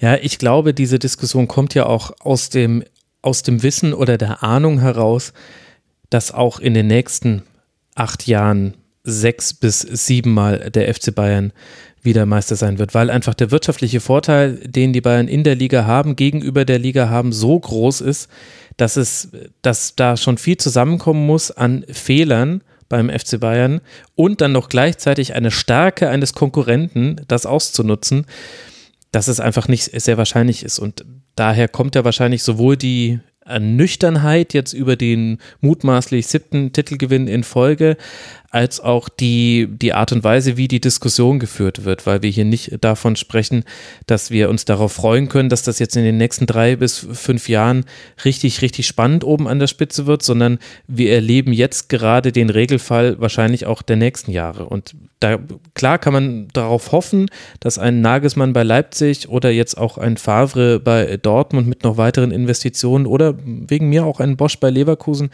da nochmal eine Wahnsinnssaison raushauen. Aber trotzdem wird vermutlich diese Saison auch nicht reichen. Da kann man sich ja gerade den BVB angucken. Bis vor zwei Spieltagen haben die eine Wahnsinnssaison gespielt. Jetzt natürlich vier Punkte, ähm, Entschuldigung, nur einen Punkt aus den letzten zwei Spielen äh, geholt. Äh, jetzt ein bisschen abreißen lassen. Aber bis dahin ja eine wunderbare Saison und dennoch waren sie immer ein Stückchen hinter dem FC Bayern und wurden im direkten Aufeinandertreffen klar deklassiert. Und das ist ja das Problem der Liga das, deswegen bin ich da noch, doch noch mal rein, weil du so, so nüchtern verkündest. Also ich habe das Gefühl, dass du halt so eine, eine 1 in 8 Jahren Chance gerade so nüchtern wegverkündet hast. Das ist mein Gefühl bei dieser Saison. Ich habe das Gefühl, dass das eben die Saison war, wo der FC Bayern Schwäche gezeigt hat, was ja unstrittig ist. Und da war sich die Liga ja immer einig, wenn diese Saison mal kommt, dann müssen wir da sein. Mhm. Und sie war halt nicht da. Mutmaßlich sind auch zwei Spieltage. Ja. Und irgendwie ja auch schon, weil Dortmund ja dennoch, man möchte ja jetzt auch nicht äh, Dortmund übers Knie brechen und sagen, schlechte, schlechte Saison gespielt. Nein, nein, nein, das hat, das hat alles. Äh, aber es reicht einfach Erklärung, nicht mehr. Es hat vielschichtige Erklärungsmuster, äh, keine Frage, aber äh, ich mache mir ein bisschen Sorgen, Sorgen um die Liga. Martin Schneider macht sich Sorgen um die Bundesliga, dass wenn, wenn, wenn der FC Bayern halt jetzt auch schon bei dieser, unter diesen Voraussetzungen eben dann deutscher Meister wird, dann sehe ich halt wirklich so ein bisschen den alten, das alte Klopp-Zitat hochkommen, als er gefragt wurde, ob er Angst hat vor spanischen Verhältnissen. Mhm. Und er sagt, ich sehe schottische Verhältnisse. Das war echt die, eine der besten Prophezeiungen, die je geäußert wurden. Ja. Ja. Weiter mit dem Spieltag.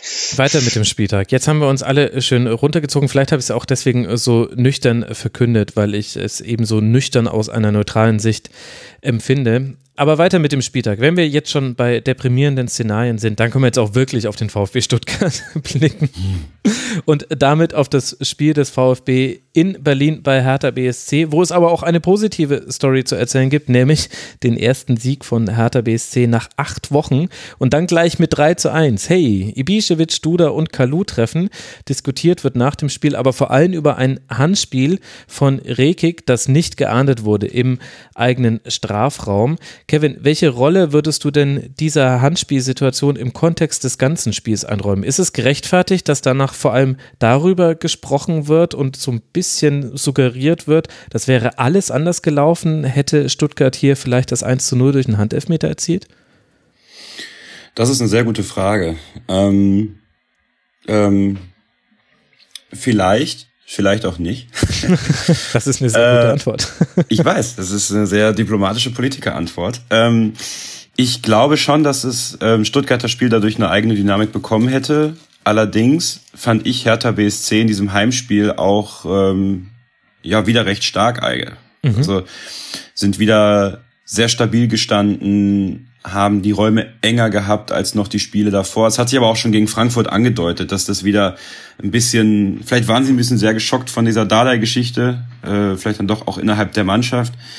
Vielleicht fehlten aber auch einfach mal für zwei, drei Wochen ein paar Prozentpunkte an irgendeiner Stelle. Aber ich fand, es war trotzdem ein gutes Heimspiel von Hertha BSC. Deswegen weiß ich nicht, ob nur weil der VfB Stuttgart 1-0 geführt hätte durch einen Elfmeter, den man auch hätte noch verwandeln müssen, dass das dann automatisch bedeutet hätte, dass sich das Spiel so komplett dreht. Also das war schon eine gute Leistung von Hertha BSC.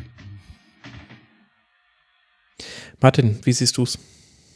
Die Anspielszene, ähm, äh, das hat auch äh, ähm, Saskia Leite, die glaube ich auch mal im Rasenfunk zu Gast war, mhm. die, die im Stadion war, hat das auch sehr schön beschrieben, die hat gesagt, äh, am Ende haben sich äh, sehr viele Menschen über eine Szene aufgeregt, die im Spiel wirklich niemand gesehen hat. Mhm. Also im Spiel gab es ja, es gab keinerlei Proteste von Stuttgarter Spielern, es gab keinerlei Proteste von der Trainerbank und ähm, ich habe das Spiel dann auch im Nachhinein gesehen, als ich die Szene zum ersten Mal gesehen habe.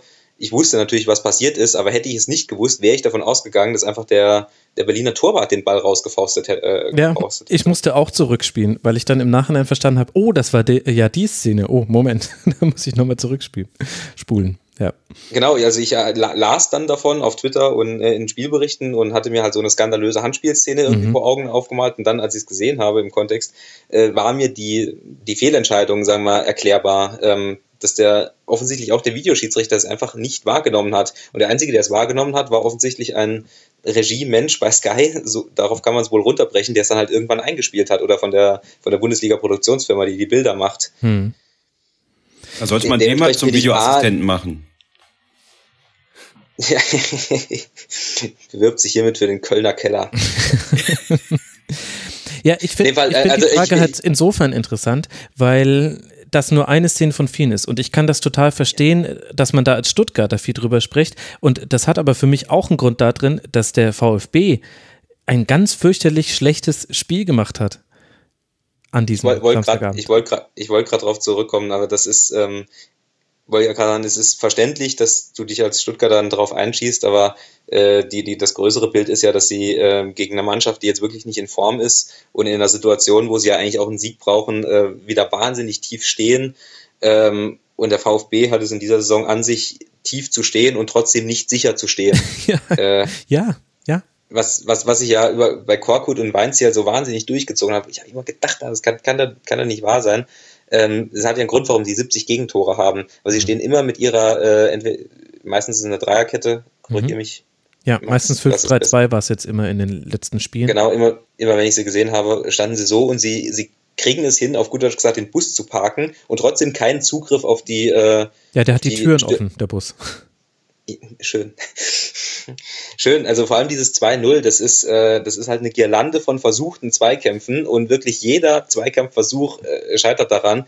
Und wenn Hertha BSC, die, ich wiederhole mich, wirklich nicht in guter Form sind, dann halt solche Tore schießen, dann ist die Prognose, glaube ich, zulässig, dass, äh, dass sie vielleicht noch, auch noch eine Führung gedreht hätten. Hm. Also in dem Spiel war es eine Viererkette, aber eben mit unglaublichen Lücken dahinter. Und da würde ich jetzt dann aber auch gar nicht Hertha so kleinreden. Gerade weil Hertha jetzt auch nicht aus der einfachsten Situation herauskam, fand ich das schon interessant zu sehen. Also wir haben das alte VfB Stuttgart gesehen, also mit alt ist jetzt gemeint, wie sie über den Großteil dieser Saison aufgetreten sind und ein bisschen auch die alte Hertha, weil zum einen war wieder die typische berlinische Effizienz da. Im Grunde gab es eigentlich nur diese drei Chancen, die man verwertet hat. Dann noch so ein paar kleinere, aber das waren eigentlich dann auch schon die größten. Und vor allem, und das war ja so die Entwicklung der Hinrunde bei Hertha, die Räume, die es gab, und die gab es, also gerade äh, zum Beispiel Andreas Beck hatte ganz wenig Einfluss im Mittelfeld, die hat Hertha auch wirklich gut bespielt. Also Duda hat da eine sehr starke Partie gemacht, die der ewige Solomon Kalot, der, der jetzt zu Marco Pantelic aufgeschlossen hat mit seinem 45. Tor für Hertha BSC, das ist auch ein Stück Bundesliga-Geschichte, was wir da erlebt haben.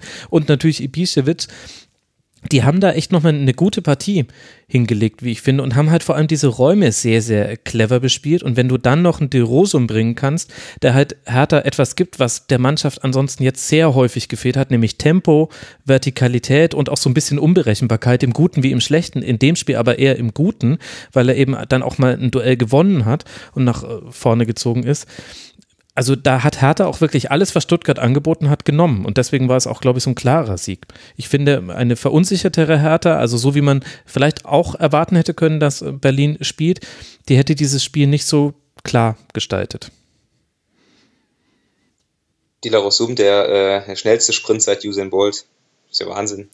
ja, ja. Also ich weiß nicht, wie schnell, ich, ich weiß nicht, wie schnell Kabak ist, aber ich habe ihn eigentlich als, also mhm. schon wuchtig, aber ich glaube nicht, dass der so langsam ist. Weil er ist ja 30 Metern, sieben Meter schneller gelaufen. ist ja Wahnsinn. Mhm.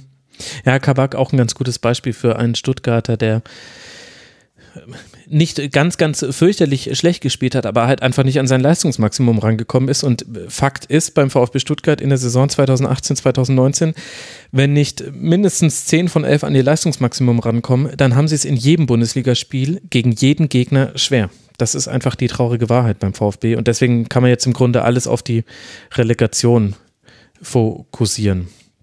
Ja, da bin ich mal gespannt, wie sie das äh, machen wollen. Also ähm, ich habe es im Vorgespräch gesagt, ich habe vom letzten Spieltag nichts mitgekriegt. Ich weiß also nicht, wie dieser äh, Sieg zustande kam. Aber ähm, die, die Relegation ist ja mehr oder weniger sicher. Aber eigentlich musst du ja mit dieser Mannschaft in irgendeiner Form ne, ne, ne, ne ein Offensivkonzept hinkriegen, weil Dafür ist es jetzt zu spät, glaube ich, Martin. Ja, aber ich, es ist natürlich eine unfassbar undankbare Aufgabe, die, die äh, Nico Willig da hat, aber ich, ich sehe seh nicht so richtig, wie man, wie man das noch rumreißen kann. Also gut, es ist Relegation, da kann immer alles passieren, aber ähm, beim VfL Wolfsburg letztes Jahr, da hatte ich tatsächlich ein besseres Gefühl mit, mit, mit der Perspektive. Gut, kommt natürlich auch darauf an, welchen Gegner sie haben. Das ist alles wahnsinnig spekulativ, aber also dieser, dieser der, der, VfB muss hoffen. Der VfB wird in der Relegation, egal gegen wen es geht, der VfB wird große Chancen für die Gegner zulassen. Denn das haben sie ja zum Beispiel auch beim, beim letzten Spiel, was du jetzt nicht verfolgen konntest gegen Gladbach. Das war zwar ein 1 zu 0 und das war auch nicht in der Summe unverdient. Das hätte aber auch ganz, ganz bitter werden können, weil Gladbach da auch große Chancen hatte, die ausgelassen hat und vor allem, weil Gladbach diese Chancen sehr einfach herausspielen konnte. Also der VfB hat auch da wieder Dinge angeboten und das werden sie auch in der Relegation machen und dann muss Stuttgart muss auf Spielverlauf hoffen und dass man vorne tatsächlich einen Treffer macht. Da hilft es jetzt, dass, dass González Donis, das hat schon im Rahmen ganz gut wieder funktioniert, halt Gonzales ist halt nicht der Knipser schlechthin, aber der macht viel Betrieb und dann hilft es, dass du einen Gomez von der Bank bringen kannst. Das könnte dann wieder der Unterschied sein. Die Davi auch in der Zehnerrolle sicherlich etwas, was dem VfB gefehlt hat über weite Teile der Saison. Also nicht nur die Davi als Person, sondern auch die Davi in seiner Funktion, nämlich dass da jemand was kreiert, was jetzt nicht irgendwie aus dem Fuß von, äh, von Zuber kommt, der, der ja gerade auch fehlt. Darauf muss der VfB hoffen und dann wird es aber wild werden und auf einen guten Ron Robert Zieler wird man auch setzen müssen in der Relegation. Also das war äh, ein Rückfall in alte Zeiten, dieses Spiel bei Hertha. Ja. Dann hast du jetzt das gesagt, was ich mich in, konsequent nicht äh, in der Konsequenz nicht, aus, äh, nicht getraut habe auszusprechen. Stuttgart muss hoffen. Okay. Auf den HSV als Gegner. das wäre Das ist dann Not gegen Elend und dann guckt man sich am besten aus Stuttgarter Sicht die Relegationsspiele des HSV von vor ein paar Jahren nochmal an. Denn da hat man auch gesehen, wie man ohne Offensivkonzept die Liga halten kann. Ja. Und äh, dann erneut hoffen, dass der HSV weiter genau so spielt, wie sie in der zweiten Liga gerade spielen. Brauchst du halt auch diesen Freistoß in Karlsruhe tomorrow, my friend. Und den musst du dann auch. Also äh, Relegation, es, hat ja einen Grund, dass diese Spiele auch so von, von den Umständen her immer so dramatisch werden. Da ähm, konzentriert sich alles auf diese 180 Minuten Hin- und Rückspiel, hängt an Kleinigkeiten. Es ist eigentlich ein unfaires Prinzip, den Auf- und Abstieg zu entscheiden, aber da kommen andere Diskussionen rein ehrlich gesagt glaube ich, für den VfB ist es egal, gegen wen man da in der zweiten Liga spielt. Der VfB hat die Probleme im, im eigenen Kader gerade, muss da eine Struktur reinkriegen.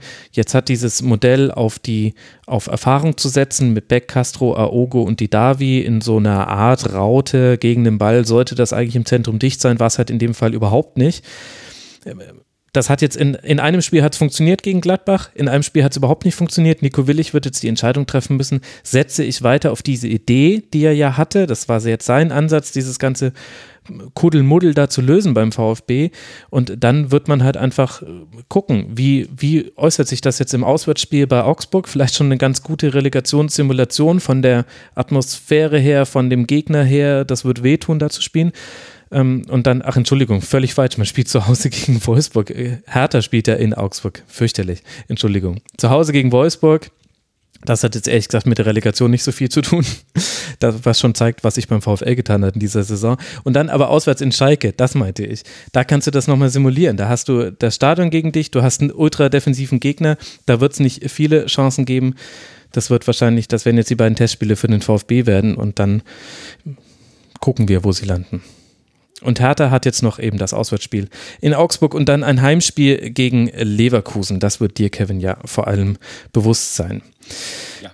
Damit haben wir ja so ein bisschen jetzt die Situation im Tabellenkeller groteskerweise schon umrissen, denn um den VfB ging es. Der VfB hat nicht gewonnen, deshalb sind Nürnberg und Hannover rechnerisch noch nicht abgestiegen, obwohl der Punkteabstand schon entsprechend aussieht. Und Schalke 04 kann sich aber jetzt sicher sein und ist sich auch sicher nach diesem Spieltag, dass man nicht mehr auf den Relegationsplatz fallen kann. Etwas spannender ist es noch, wenn wir aufs Rennen um Europa gucken. Und da Leverkusen unser Schwerpunkt ist, sollten wir da jetzt unbedingt auch langsam mal hinkommen. Da kommen wir nicht vorbei an der Partie zwischen Borussia Mönchengladbach und der TSG aus Hoffenheim. 16 zu 1 Abschlüsse gab es da und das allein in Halbzeit 1 klingt wie die Abreibung der Saison, endet aber 2 zu 2, weil Hoffenheim seine Chance mal wieder nicht nutzt und im Gegenzug Josip Drimic sein erstes Tor seit fast genau einem Jahr schießt. Wisst ihr noch, gegen wen er sein letztes Tor gemacht hat? Ja, ist schwierig, hätte ich auch. Das war beim Gastspiel am 34. Spieltag beim HSV in der letzten Saison wo Gladbach 1 zu 2 verloren hat. Aber das ist jetzt nur eine Nebengeschichte. 2 zu 2 verliert Hoffenheim dieses Spiel, möchte man fast sagen. Kevin, warum bringt denn die TSG solche Spiele nicht nach Hause? Dass, dass man die Chancen nicht nutzt, ist ja nur das eine Ende vom Feld. Warum kassiert man denn auch hinten immer die Tore? Weil man es nicht hinbekommt, so konzentriert vorne zu sein, den Gegner, ich will nicht sagen zu töten, das klingt immer so martialisch, ne? Mhm. Aber eigentlich im Grunde genommen genau das, was Leverkusen heute mit Frankfurt gemacht hat. Chancen effizient nutzen, möglichst schnell die vielen Tore schießen, ein bisschen wie sie gegen Leverkusen gespielt haben, ähm, weil das System von Julian Nagelsmann ist ja nicht nicht minder anfällig für, für gegnerische Chancen. Ähm, und Borussia Mönchengladbach ist ja auch eine Mannschaft, die Tore schießen kann. Ähm, nur muss man sich das, glaube ich, in Hoffenheim echt selber zuschreiben. Wenn wir, wenn wir mal in die letzten Spiele so auf die, die Torschussstatistik schauen, hatte Hoffenheim sehr viele Chancen, hat sehr viele Chancen liegen lassen. Da muss man dann vielleicht auch da die Frage stellen, liegt es an der Konzentration am Ende, auch vor dem Tor, diese Dinger zu machen, um möglichst früh möglichst den Sack zuzumachen, um nicht noch in die Bredouille zu kommen, da irgendwas lassen zu müssen, was man nicht da lassen will. Ich glaube, das ist das, was man sich da am meisten vorwerfen lassen muss, die Chancen nicht genutzt zu haben und ja, dementsprechend viel zu viele Punkte verloren zu haben. Ähm, und ja, am Ende vielleicht sogar nur mit Hängen und Würgen, je nachdem wie es läuft, äh, in die Europa League zu kommen, was mhm. sicherlich nicht das, was man sich erhofft hat. Ja, aktuell ein Punkt Rückstand, aktuell Hoffenheim auf dem undankbaren achten Tabellenplatz, der in dieser Saison eben nicht zur Teilnahme am internationalen Wettbewerb berechtigt. Also Martin, würdest du auch die Hauptprobleme von Hoffenheim vorne sehen? Naja, das System von, von Julian Nagelsmann ist ja schon darauf ausgelegt, möglichst viele Spieler nach vorne zu schieben, was man ja auch schon allein an, an dieser äh, Reihe vorne, Saloy, Belfodil, Kramaric, dem ihr bei das System geht davon, denkt eher offensiv. Mhm. Ähm, ja, Chancenverwertung ist äh, eine Qualität und so langsam nimmt es bei Hoffenheim halt Ausmaße an, wo man es halt nicht mehr nur auf Pech schieben kann, mhm. sondern oder nicht, ich weiß, ich kenne die äh, Latten oder die Aluminium-Statistik, die sind, glaube ich, weit vor allen anderen. Also es ist natürlich auch Pech. Aber ähm, diese Chancen, die Soloy alle vergibt, da kann man auch mal äh, mit einem Stürmer kritischer werden, dass man, dass er einen von diesen äh, vor allem dieser, dieser eine äh, Rückraumpass, der von Belfodil kommt, also den, den muss man als Bundesliga-Stürmer einfach reinschieben. Ja. Äh, wenn du jetzt von mir hören willst, dass sie, dass man gegen Gladbach auch zwei, diese zwei Gegentore verteidigen kann. Ich glaube, beim ersten tue ich mir ein bisschen schwer, einen Schuldigen zu finden, weil der Ball ja auch ein bisschen unkontrolliert ins Zentrum flippert und äh, Ginter da einfach sehr gut reagiert, als mhm. hätte er nie was anderes gemacht. Wahnsinn. Äh, beim zweiten meine ich erkannt zu haben, dass, äh, dass Florian Grillitsch äh, in der Situation, wenn man ein paar Minuten vor Schluss 2-1 führt, also kann man tatsächlich schon auch, schon auch tiefer stehen. Also da wäre es nicht verboten gewesen, auch mal, auch mal ein bisschen defensiver zu denken. Hm. Ja, Traoré fand ich hatte sowieso da sehr viele Aktionen auf dem rechten Flügel in der zweiten Halbzeit. Also bei Gladbach gab es jetzt auch nicht so wahnsinnig viele Dinge, die man im Positiven hervorheben kann, neben Jan Sommer, der wieder einige gute Paraden gezeigt hat. Aber Traoré in der zweiten Halbzeit würde für mich eigentlich dazugehören. Da höre ich äh, keinen Widerspruch. Und die Ablage vom Player of Trimmage hat mir auch gut gefallen. Also, dass dann nicht der Schuss gesucht wurde, sondern tatsächlich noch die Ablage kam. Nicht, weil die, nicht nur, weil die Geschichte so schön ist, sondern weil das auch einfach in der Situation genau das Richtige war und eben dann auch äh, ziemlich sicher das Tor. Ja, aber er, er, ändert eben nichts daran, dass es zu dieser Situation, äh, in, äh, zu diesem Zeitpunkt schon 4, 5, 1 stehen muss. Mhm, genau. Bei Gladbach stellt sich ja da jetzt auch wirklich die Frage, in, von der Tabellenkonstellation her ist man noch drin in der Verlosung. Tabellenplatz 6, zwei Punkte Rückstand auf den Champions League Platz, aber hat auch nur einen Punkt Vorsprung vor dem ersten Platz, äh, der nicht mal mehr zur Europa League berechtigt. Kevin, wie siehst du denn da die Gesamtsituation jetzt auch vor dem Hintergrund dieses 2 zu 2 Ergebnisses gegen Hoffenheim? Ich, ich, ich finde das bei Borussia Mönchengladbach so unglaublich schwer einzuschätzen weil ich nicht verlässlich sagen kann, inwiefern die Mannschaft, und da ist, glaube ich, dieses Lame Duck-Thema mit dem Trainer tatsächlich eins, ähm, noch so sehr mit ihm zusammenarbeitet, dass man da die minimale Chance, die man noch hat, die Ziele zu erreichen, wirklich halten kann. Mhm. Ähm, ich, ich finde Borussia Mönchengladbach sowieso ein ganz verrücktes Phänomen. Äh, ich erinnere mich daran, Bundesliga-Specials gemacht zu haben. Letzte Saison, es müsste auch so um den, ich war, wann hat Hacking verlängert, ich weiß es nicht mehr ganz genau. Jedenfalls haben wir noch relativ lange darüber gesprochen, ich und meine Gladbach-Experten, ähm, wie es mit Dieter Hacking weitergehen kann. Dann haben wir mit ihm verlängert und jetzt hat man sich dann doch entschieden, sich zu trennen und ähm, scheint ja dann auch triftige Gründe gegeben zu haben, auch, auch seitens der Mannschaft. Jetzt für diese Saison kann man nur für, für Borussia Mönchengladbach hoffen, dass es irgendwie hinbekommen, in den nächsten beiden Spielen doch nochmal sich zusammenzuraufen. Vierter werden sie nicht. Da bin ich mir ziemlich sicher. Mhm. Aber, sag ich mal, zumindest den sechsten Platz zu schaffen. So, und das ist dann vielleicht auch das. Und Dieter Hecking hat bei seiner, wenn man so will, Abschiedspressekonferenz ja gesagt, dass äh, die Mannschaft über dem Limit spielt hat er ja offen so zugegeben, mhm. äh, dass das vielleicht dann doch das Limit ist, das Borussia Mönchengladbach natürlich hat in der Bundesliga. Also ein Sieg würde ja schon reichen zur sicheren äh, Teilnahme an der Europa League mindestens. Man spielt jetzt noch auswärts beim ersten FC Nürnberg und zu Hause gegen Borussia Dortmund. Was mir immer wieder auffällt und jetzt auch in den letzten Partien nochmal ganz evident, ist, dass wenn der Plan A von Gladbach nicht funktioniert, dass es immer mindestens bis zur Halbzeit dauert, bis daran geändert wird. Und damit will ich jetzt nicht nur sagen, Dieter Hacking kein Ingame-Coaching und so weiter, das sind auch so ein bisschen alte Rösser, die man da reitet. Aber ich finde es interessant, dass beide Mannschaften, also Hoffenheim in so einem 3-4-3 und Gladbach jetzt eben in diesem 3-5-2, was man in den letzten beiden Spielen gespielt hat, wo man aber auch klar schon die Beschränkung dieses Systems gesehen hat. Also Hazard hatte immer einen sehr weiten Weg zum Tor. Die beiden Flügelpositionen müssen sowohl defensiv als auch offensiv sehr, sehr viel Laufarbeit leisten. Und da hat Hacking nur insofern darauf reagiert, dass er Hazard jetzt nach vorne gezogen hat, neben Player, also diese Baustelle geschlossen, mit Oscar Wendt jemanden gebracht, der jetzt aber erstmal sich wieder reinfinden musste in den Spielrhythmus und wo du dann klar gesehen hast, das hat nicht funktioniert. Und jetzt könnte man auf der einen Seite Hacking dafür loben, dass dann die Umstellung auf 4-3-3 4-3-3 kam, die allerdings auch nicht so wirklich überraschend ist. Also Julian Nagelsmann hat auch nach der nach dem Spiel gesagt, ja, genau mit der Umstellung haben wir gerechnet, haben wir in der Halbzeit schon angesprochen, wie wir darauf reagieren. Das hat auch ganz gut geklappt. Aber was ich wirklich interessant finde, ist, wie häufig in dieser Saison, auch in der Hinrunde wohlgemerkt, der Plan A bei Gladbach nicht funktioniert hat. Und wie lange es dann oft dauert, sich darauf umzustellen dass der Gegner da bessere Antworten hat als man selbst. Und jetzt ist es in dem Spiel halt mal mit 2 zu 2 noch sehr gut verlaufen. Da kann man sich sehr glücklich schätzen. Aber im Grunde war es eigentlich das zweite Spiel in dieser Saison, wo man unentschieden spielt gegen Hoffenheim und Hoffenheim grotesk viele Chancen hat. Also in der Hinrunde war das ja Expected Goals bei Hoffenheim 4, irgendwas und das Endergebnis war 0 zu 0. Also war schon das zweite Mal, dass man so gegen Hoffenheim einen Punkt holt. Das finde ich eigentlich am interessantesten an der Partie. Ja, muss man dann doch fragen, ob es am Trainer liegt, ne?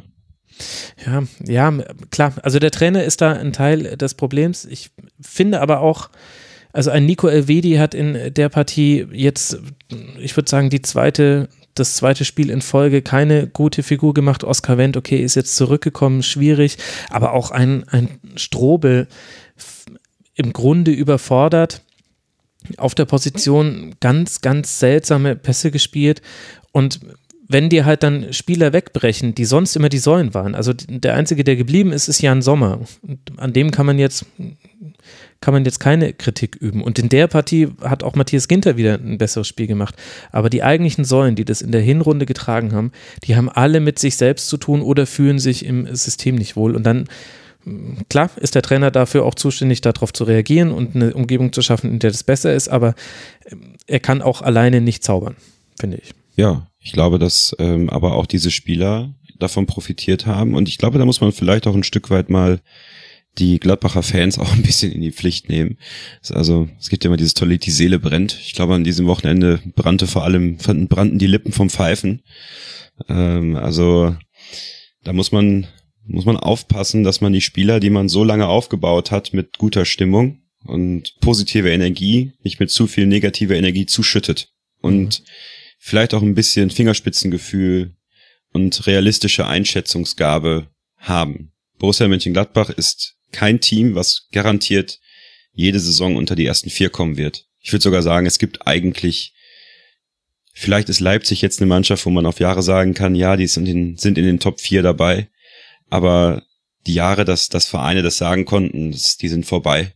Und bei Borussia Mönchengladbach, das ist so eine dann doch rasante Entwicklung gewesen, die sie da gezeigt haben, vor der ich großen Respekt habe. Aber bei vielen Fans ist, glaube ich, ein bisschen was überdreht in den letzten Jahren auch. Und das ist, finde ich, gegen Hoffenheim extrem zur rausgekommen. Also mhm. es war schon das war schon extrem laut, dieses Five-Konzert. Ich glaube, das war in der ersten Halbzeit. Ja.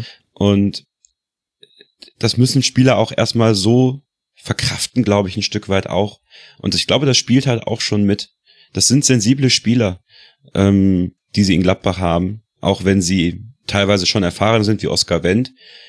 Aber die profitierten so arg davon, dass die Fans sie so lange gestützt haben. Und viele Fans sind einfach extrem gegen diese Mannschaft gedreht und ähm, ich glaube, diese Sommerpause tut Borussia Mönchengladbach zur, zur kleinen Neuausrichtung ganz gut und da noch mal äh, daran zu arbeiten, wie man, wie man das in den nächsten Jahren schaffen kann. Dann auch hoffentlich äh, spieltaktisch einen Plan A zu haben, der für die erfolgreich ist. Hm.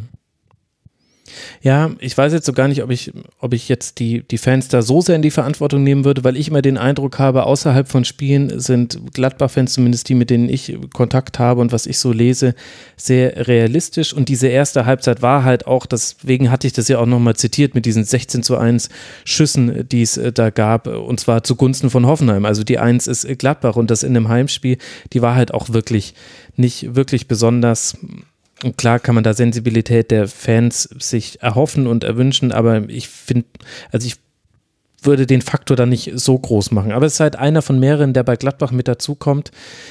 Aber es ist ja noch mit 2 zu 2 gut gegangen und Hoffenheim auf der anderen Seite muss jetzt wirklich in den nächsten Spielen da noch was drehen. Also man spielt jetzt noch zu Hause gegen Werder Bremen, dann auswärts in Mainz. Man kann es nicht mehr aus eigener Kraft schaffen, muss darauf hoffen, dass die Mannschaften oben drüber noch Punkte lassen, was ja tatsächlich auch noch realistisch sein kann.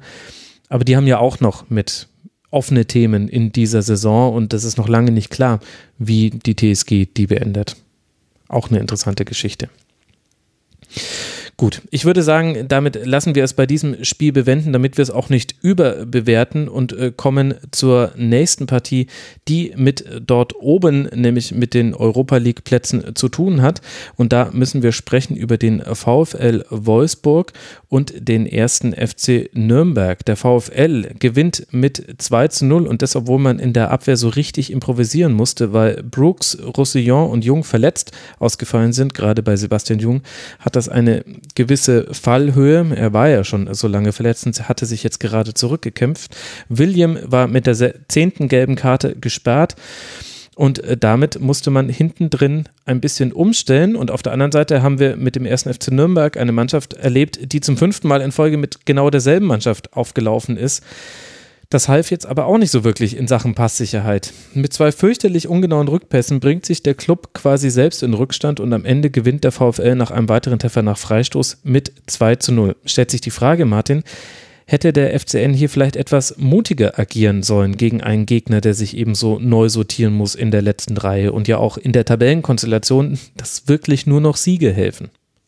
die Taktik ergibt sich aus der Tabellenkonstellation. Du hast äh, dir die Frage beantwortet, während du sie gestellt hast.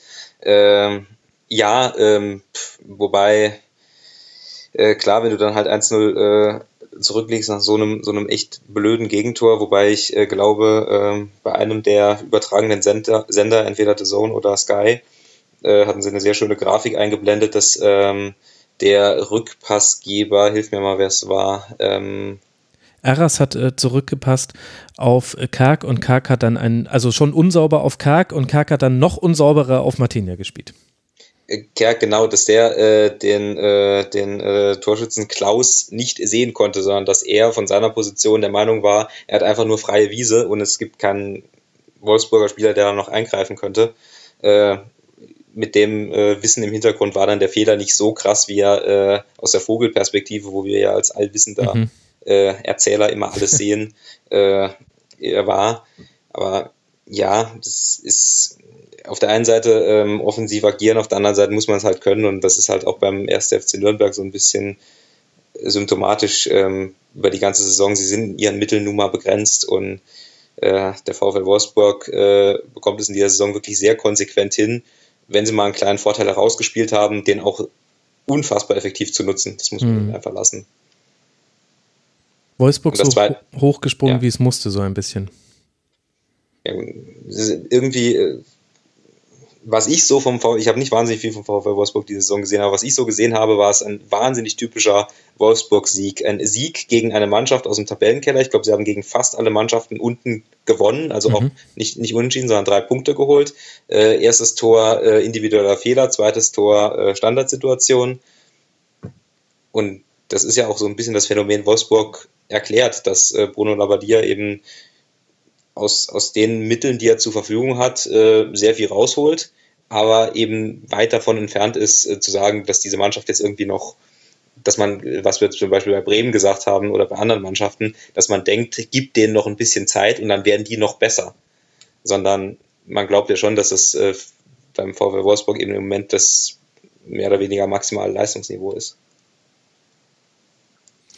Ja, und das Beste aus äh, den um, Gegebenheiten gemacht, das ist ja auch sinnbildlich dann zu sehen an denjenigen, die dann in der Abwehr ran mussten. Also bei Tesserand hat man am Anfang noch ein bisschen Anpassungsprobleme gemerkt. Da hatte auch äh, der Club tatsächlich noch zwei kleinere Chancen, bevor dann ganz lange nichts mehr passiert ist in diesem Spiel. Aber Steffen auf seiner Seite keinen Zweikampf äh, verloren, hat Pereira da eigentlich relativ gut aus dem Spiel genommen und auch noch nach äh, vorne ganz gut immer mal wieder Nadelstiche gesetzt und Rex Bejai auf der rechten Seite immer ein bisschen schwierig, einen Linksfuß auf der rechten Seite aufzustellen, hat Bruno Labbadia auch nach dem Spiel nochmal thematisiert, hat das aber dann für die ungewohnte Position dann auch eigentlich ganz gut gespielt. Und das ist vielleicht sinnbildlich für den VfL in dieser Saison. Das glänzt nicht immer an allen Stellen, das ist manchmal ein bisschen improvisiert, aber es reicht dann auch einfach vor allem gegen unter, also nicht unter Klassiker, aber äh, Gegner aus den unteren Tabellenregionen, so wie du es beschrieben hast. Man kann beim ersten FC Nürnberg halt ein bisschen die, die Frage, auch immer fiese Frage stellen, ob es vor allem angesichts dessen, dass der äh, VfB Stuttgart ja mit einer Rekord-Minuspunktzahl äh, den Relegationsplatz belegen wird, ähm, ob ein Trainerwechsel früher in der Saison tatsächlich was gebracht hätte, weil ich habe den Eindruck, dass sie nach diesem Trainerwechsel wirklich besser spielen, dass sie, dass sie vor allem mit, mit, mit äh, Pereira und Löwen zwei Spieler haben, die mir zumindest vorher nicht in der Form aufgefallen sind, dass sie nach vorne wenigstens ein bisschen mehr Punch entwickeln dass es vielleicht möglich gewesen wäre, dann die vier, fünf Punkte, die jetzt halt fehlen, noch irgendwie zusammen zu, zu basteln, zu raffen. Kevin, welche Meinung hast du zu der These? Vollkommen richtig. Alles zusammen, hat er alles zusammengefasst, was ich, äh, was ich dazu so denke. Also ich glaube, man hätte es viel früher tun müssen. Ähm, ich finde auch, dass Boris Schommers das richtig gut macht. Ähm, das ist auch so das Feedback, was ich von von, von Kollegen höre, die, die mit dem ersten FC Nürnberg das, das eng halten. Und ähm, es ist natürlich interessant für die sein, wie gehen die neue Saison, mit welchem Trainer, ob man das mit Boris Schommers vielleicht sogar weitermacht. Aber das soll ja wohl eher nicht der Fall sein. Mhm. Ähm, ich glaube aber, dass wenn sie den Trainer früher gewechselt hätten, weil dieses Verhältnis zwischen Michael Kölner und der Mannschaft war ja dann doch arg ramponiert, dass sie tatsächlich diese, diese nötigen Punkte sich zusammengesammelt hätten, und dann würde der VfB Stuttgart jetzt ganz alt aus der Wäsche, Wäsche schauen, weil der erste FC Nürnberg, ähm, da fehlt es zwar an Qualität, aber da haben eine viele Spieler schon schon das Herz an der richtigen Stelle, glaube ich. Und wenn sie dann einen Trainer gehabt hätten, der vielleicht noch ein bisschen mehr Qualität da rausholen kann oder eben mit dem Fokus auf das auf das Herz so ein Stück weit auch. Und ich glaube, das das gehen auch Schommers und Mintal ja auch. Ähm, dass da noch mehr drin gewesen wäre. Vielleicht noch ein Wort zum VfL Wolfsburg auch. Ja. Ähm, ich finde den VfL Wolfsburg unglaublich seriös in diesem Jahr. Und das ist, glaube ich, die größte Stärke, die Bruno Labbadia denen mit auf den Weg gegeben hat. Ähm, viele Spieler, die, die auch in den letzten Jahren und, und gerade auch in der letzten Saison auch da ein bisschen überdreht wirkten, sind viel geerdeter. Und ähm, die haben gute Transfers gemacht, die haben eine Mannschaft da auf dem Feld mit Arbeitern, muss man wirklich sagen, so Renato Steffen, auch Roussillon. Ähm, die haben zwar auch Qualität, aber es sind auch echte Arbeiter. Und äh, das hatte man in Wolfsburg lange nicht mehr. Und ähm, das gepaart mit dieser, mit dieser Erfahrung, die Spieler wie Maximilian Arnold halt auch schon mitbringen, einen guten Tor mit Kuhn Castells mhm. und vorne drin mit Wout Weghorst echten Top-Knipser, muss man sagen. Ähm, ja, ist dann einfach auch das, finde ich, was sich der VfL Wolfsburg in diesem Jahr verdient hat. Und ähm, muss ich vielleicht mal eine Lanze für den, für den Werksverein brechen, bin ich ja nicht für bekannt. Ähm, aber ich finde, das kommt mir ein bisschen zu schlecht weg bei vielen. Ähm, ich glaube nämlich, dass die Mannschaft insgesamt eine Qualität hat, die mit der von Werder Bremen vergleichbar ist. Zum Beispiel, nehmen wir das jetzt mal als Vergleichspunkt. Mhm. Und auch tabellarisch als Vergleichspunkt, ähm, es aber nicht immer geschafft hat, das so zusammenzubringen. Und Bruno Labbadia hat es geschafft, das hinzubekommen. Plus eine Tugend reinzubringen zum VfL, die lange gefehlt hat. Und das ist ja dieses, äh, ist ja auch ein Stück weit, Stück weit auch in dieser Vereins, diesem Vereinsmotto äh, mit der Arbeit und der Leidenschaft, die dann halt ein bisschen zu kurz gekommen ist. Die haben sich ausgeruht auf ihrem Talent. Und jetzt kommt halt auch Arbeit dazu und Seriosität dazu. Und dann kommst du eben genau dahin, wo du dieses Jahr hinkommst. Und ähm, das ist übrigens ja auch das, was Florian Kofeld so predigt. Seriosität mhm. auch zu haben. Und da muss man dann schauen, wo kommt der VfL Wolfsburg her? Wo hat er sich hingearbeitet? Und dann verdienen sie das, wo sie stehen. Das, das ja, unbenommen, ähm, ja. Äh, schön gesagt, also ich wollte das gar nicht so negativ sehen. Ich äh, wir hatten im Rasenfunk auch vor äh, oft über den VfL Wolfsburg gespr gesprochen, meistens wenn sie dann wieder in die Relegation gerutscht sind. Ich finde das auch eine, eine beeindruckende Leistung von Bruno Labbadia, dass er es geschafft hat, äh, das, das Grundproblem des VfL Wolfsburg, nämlich, nämlich Anspruch und Leistungsvermögen der Mannschaft, ähm, zusammenzubringen, dass er es äh, geschafft hat, realistische Ziele zu vermitteln, realistische äh, fußballerische Ziele zu vermitteln, die umzusetzen. Ich glaube immer noch ein bisschen, dass er von diesem absurden Saisonstart profitiert hat, ja. weil das genau das verhindert hat, dass er halt irgendwann mal das wieder so das Denken anfängt. Ähm, aber das hat er sehr, sehr, sehr gut verwaltet. Und äh, wenn du dann halt mal in diesem Fahrwasser bist, dann hast du auch einen gewissen Werksclub-Bonus, ähm, dass dann eben nicht anfängt, das Umfeld zu sagen, ja, jetzt, wo wir aber Fünfter oder Sechster sind, jetzt müssen wir aber halt in die Champions League. Wenn die Ansage nicht von VW kommt oder nicht qua Etat äh, äh, sicher ist, dann kannst du da halt wahnsinnig seriös arbeiten. Und das äh, sieht man, glaube ich, auch in dieser, diesem Jahr so ein bisschen. Ich glaube, so, so gut waren die Werksclubs noch nie, oder? Zumindest schon sehr lange nicht mehr. Ja. Hoffenheim, Leverkusen, Leipzig, guck gerade auf Hoffenheim, Wolfsburg. Hoffenheim ist kein Werksclub. Naja, so wie halt so ein Software-Dienstleister halt ein Werk hat. So äh. kann man es ja gerade noch durchgehen lassen. Aber da wird am, da wird am Fließband programmiert. Wir wollen mal nicht die Wolfsburger Meisterschaft komplett ausklammern, Martin. Ich würde sagen, in dieser Saison war es dann sogar noch besser.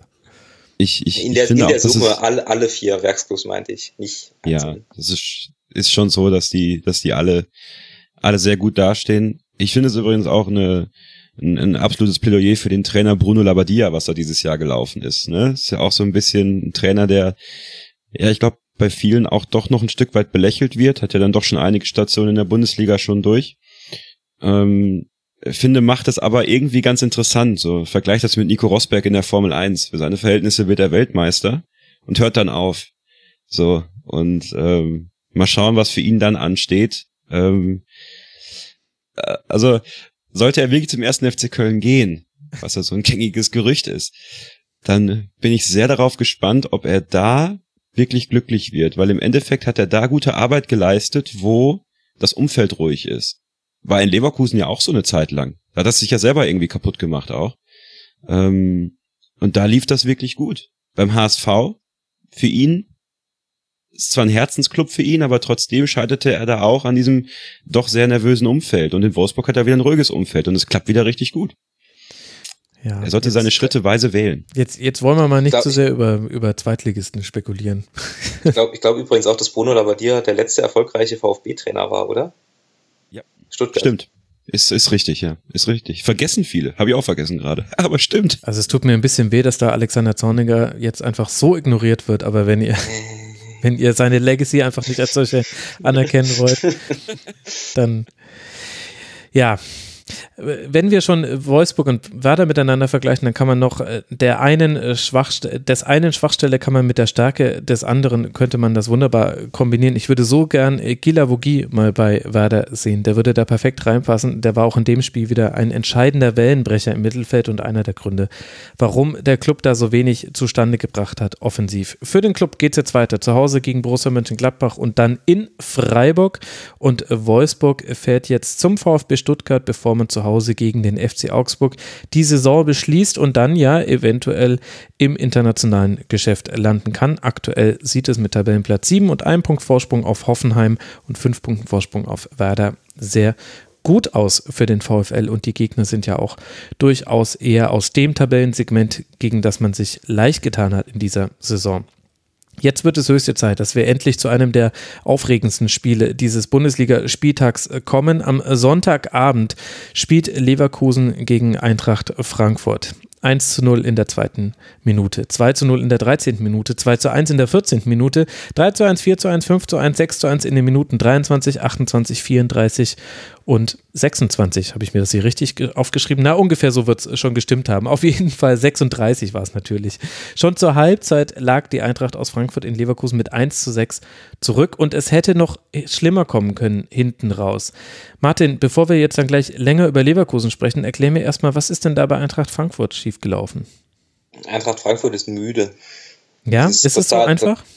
Das ist total verständlich, dass sie müde sind. Nein, es ist nicht, nicht ganz so einfach. Also sie haben es äh, ein paar taktische Fehler gemacht. Sie standen meiner Meinung nach vor allem am Anfang mit der Fünferkette zu weit äh, vorne, hatten keinen Zugriff, hatten bei der Spielverlagerung Julian Brandt Raum gelassen, was man nicht tun sollte.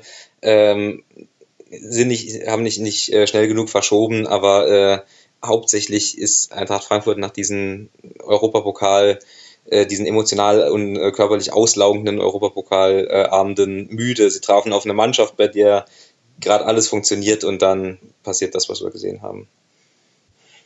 Und wie würdest du die Aufstellung bewerten? Mit eben dieser Dreierreihe aus Hinterecke, Hasebe, Abraham, soweit, so gut. Aber dann, wenn wir auf den rechten Flügel gucken, Touré und vor ihm Costa in der Dreierreihe. Hat das funktioniert oder war das einer der Gründe bis zur Umstellung? Später hat dann Adi Hütter darauf reagiert, ja auch mit dem Doppelwechsel noch in der ersten Halbzeit. Aber ist das für dich auch ein taktischer also, also Grund gewesen? Hast du gerade gefragt, ob äh, eine, eine Abwehrformation bei sechs Toren, äh, Gegentoren in der ersten Halbzeit funktioniert hat? Nein, aber wenn wir, also die Frage, die ich eigentlich nicht stellen wollte, aber die damit so ein bisschen impliziert war, hat sich Adi Hütter vielleicht auch ein bisschen vercoacht? Denn bisher hat er ja eigentlich eher an den starken Eintracht Frankfurts und am Spielstil Eintracht Frankfurts festgehalten und in diesem Spiel jetzt, man möchte fast sagen ausgerechnet in diesem Spiel, verändert er so viel und es funktioniert gar nicht. Ja, also ich glaube, er musste halt äh, was verändern. Er weiß, äh, also was nur er weiß oder der, der Trainerstab von Frankfurt ist halt in welcher körperlichen Verfassung die, die Spieler nach diesem äh, Chelsea-Spiel sind. Mhm. Vielleicht hat er abgewogen und hat gesagt, äh, vielleicht kann ich jetzt halt nicht mehr, nicht, muss ich einen neuen Akzent setzen. Vielleicht probiere ich was aus, vielleicht überrasche ich Leverkusen damit auch äh, auf eine gewisse Art und Weise. Ähm, ja, ich, ich bin nicht, also ich glaube, dass die so in der Form noch nie zusammengespielt haben. Warum dann Jovic auch auf der, äh, auf der Bank sitzt, wie gesagt, ich weiß nicht, wie müde die sind. Ich weiß nicht, was die Muskulatur macht. Vielleicht hat er auch gar keine Chance. Vielleicht äh, saß er irgendwann äh, donnerstags oder freitags da und äh, hat sich gesagt, okay, der kann nicht mehr laufen, der äh, hat Krämpfe, bei dem riskiere ich einen Ausfall fürs Rückspiel Chelsea. Wie bastel ich mir aus dem, was mir zur Verfügung steht, eine, äh, eine Taktik gegen Leverkusen zusammen? Vielleicht hätte eine klar, also das ist jetzt halt äh, der schöne Nico Kovac-Spruch nach der Schlacht kann jeder General sein, wäre in dem Fall natürlich äh, äh, vielleicht die einfachere Taktik, die tiefer stehendere Taktik besser gewesen als das, was wir gesehen haben. Ich meine, da waren, also Leverkusen hat halt auch gnadenlos diesen Flügel überladen und es gab halt so viele von diesen kleinen Abstimmungsproblemen, die halt Leverkusen auch sofort immer bestraft hat. Also super Beispiel ist ja das 0 zu 1. Da lässt sich äh, Volland erst fallen und zieht damit die ganze Fünferkette so ein bisschen raus. Die haben sehr hochgeschoben, hast du ja auch schon gesagt. Und dann geht er im entscheidenden Moment aber im Rücken des Spielers steil und bekommt dann direkt den Pass und dann ist der Rückraum, also der Rückraum war immer frei in diesem Spiel. Es war fürchterlich aus Sicht von Eintracht Frankfurt. Immer wenn ein Leverkusener an der Grundlinie stand, dann konnte er im Grunde blind in den Rückraum spielen, denn sowohl die Sechser Fernandes und Willems hatten da keinen guten Tag, als auch die anderen Mannschaftsteile. Also man staffelt sich ja da meistens so, dass einer am kurzen Pfosten dicht macht, einer lässt sich fallen, um die mögliche Rücklage irgendwie da den Schuss zu blocken. Selbst das hat irgendwie nicht funktioniert. Also Leverkusen hat da auch die Finger genau in die Wunden gelegt, die es auch gab. Aber es ist interessant zu sehen, weil es auch so ein bisschen was Neues ist. Zumindest kann ich mich jetzt nicht erinnern, dass Adi Hütter mal so sehr improvisiert hätte, nennen wir es jetzt mal improvisiert, wie in diesem Spiel und es ist halt grandios gescheitert. Ich hatte noch ganz kurz den Gedanken vor Anpfiff, ob Costa deswegen nach vorne geschoben ist, weil er vielleicht eine Manndeckung gegen Brand spielt. Da dachte ich mir, okay, das könnte funktionieren. Zweiter Gedanke war aber auch, na, vielleicht soll er auch so weit vorne spielen, weil er einfach nicht mehr so viel Akku hat, diese alleine diese langen Läufe immer zu machen. Also Kostic war ja auch weiter nach vorne gezogen, vielleicht aus diesem Grund ja, schwierige, schwierige Angelegenheit und sehr schmerzhafte Angelegenheit. Kevin, wie hast du es denn im Stadion erlebt? Jetzt mal noch kurz aus Frankfurter Perspektive. Ich war aus genau denselben Gründen ziemlich überrascht, aber würde es auch so wie Martin sehen, die sind echt müde. Also man hat das auch gemerkt, die waren auch mental nicht, nicht frisch genug, standen sehr oft zu weit weg von den Leverkusenern. Ähm, ich war auch, äh, wir haben uns auch angeguckt im Blog und, und ich dachte so, ha, Da Costa spielt so weit vorne, so zentral, interessant. Ähm, vielleicht, ja, ist es wirklich die ungewohnte, die ungewohnte Aufstellung gewesen, die es den Frankfurtern so schwer gemacht hat, die Zuordnung zu finden. Weil ganz oft hatte ich auch das Gefühl, dass dann in Offensivsituationen einfach auch Automatismen gefehlt haben. Und darauf ist natürlich Eintracht Frankfurt extrem wie soll man das sagen, angewiesen. Ne? Also allzu oft siehst du ja immer dieselben Läufe bei Eintracht Frankfurt.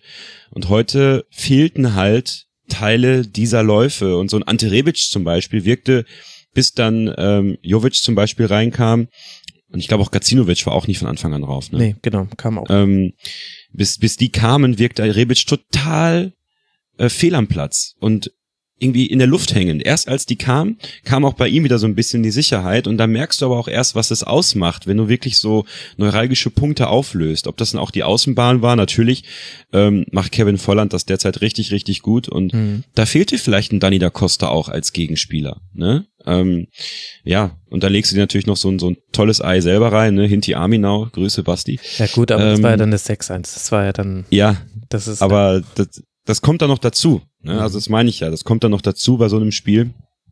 Und ähm, ich war sehr überrascht. Ich, ich, ich würde vielleicht sogar tatsächlich Max dir auch zustimmen, dass sich Adi Hütter da ein bisschen vercoacht hat.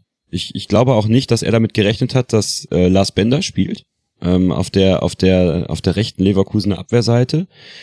Ähm, dass er vielleicht ein bisschen davon ausgegangen ist, dass Mitchell Weiser spielt, den man mhm. eher ausrechnen kann, den man auch wunderbar überlaufen kann. Und da wäre mhm. Kostic natürlich der ideale Mann gewesen, Mitchell Weiser zu überlaufen. Ähm, das ist auch nicht da gewesen. Vielleicht hat er damit nicht gerechnet. Und ähm, so kam bei Eintracht Frankfurt einfach viel zusammen, was, was heute nicht gestimmt hat. Wo war ich auch selber sehr überrascht drüber, muss ich wirklich sagen. Ja, und es ist ja irgendwie grotesk. Also Eintracht richtet sich am Gegner aus und eigentlich ja auch noch in einer defensiveren Grundordnung. Also wir haben ja auch keine Pressing-Aktionen von Frankfurt gesehen. Gut, ist jetzt schwierig zu sagen, wie wäre es gewesen, wenn das mal 15 Minuten lang 0 zu 0 gestanden hätte. Also da hilft halt auch ein Rückstand in der zweiten Minute nicht. Aber eigentlich von der, von der ganzen Konstellation her sah es so aus, als sollte Eintracht Frankfurt Leverkusen wesentlich tiefer empfangen, als man es bei vielen Gegnern macht, die man einfach unter sehr viel Druck setzt, schon in deren eigenen Aufbau. Also das Groteske, eine defensivere Taktik und dann verlierst du mit 1 zu 6, was aber ja dann auch mit dem Gegner zu tun hat, womit wir so ein bisschen zu Leverkusen überleiten könnten. Ich kann jetzt jede, jede Statistik zitieren, jede, jede ist für sich krass. Also Eintracht Frankfurt hatte nur 18 Prozent Ballbesitz zum Beispiel. Die hatten auch keinerlei Entlastung. Leverkusen ist wieder 118 Kilometer gelaufen. Also wusste man schon vorher, Leverkusen sehr, sehr laufintensives Spiel, trotz all des Ballbesitzes. Es ist so ein Leverkusener Markenzeichen. Da wusste man schon, okay, da muss heute Eintracht Frankfurt über die Belastungsgrenze hinausgehen. Leverkusen hat 1058 Pässe gespielt, hatte 1231 Ballkontakte. Und ich höre jetzt auf, weil alle Zahlen sind krass gib uns mal die Zahlen, die schnöde Mathematik, überführ die mal in schönen Fußball. Was hat denn da alles funktioniert bei Leverkusen, dass so ein Ergebnis dabei herauskommen konnte? Wer jetzt? Na du, Kevin. ähm, Effizienz. Ich möchte es auf die Effizienz runterbrechen. Ähm, heute hat man gesehen, was passieren kann, wenn Bayer Leverkusen die extreme Qualität und die taktische Ausrichtung von Peter Bosch, die mittlerweile immer mehr ins Fleisch und Blut der Leverkusener Spieler übergeht, in Tore ummünzt, ähm, die man allzu oft hat vermissen lassen. Viele Torchancen mhm. kreiert in den Spielen davor, allzu viele Torchancen liegen gelassen. Das hat man heute nicht gemacht. Heute hat man quasi jede Torchance in der ersten Halbzeit auch gemacht. Man hat es konzentriert gemacht, man hat es konzentriert ausgespielt. Man hat den Fehler, äh, den Gegner zu Fehlern gezwungen. Man hatte ein stabiles Passspiel. Ähm, übrigens war das, glaube ich, auch das, dass Eintracht Frankfurt sehr auf Konter spielen wollte.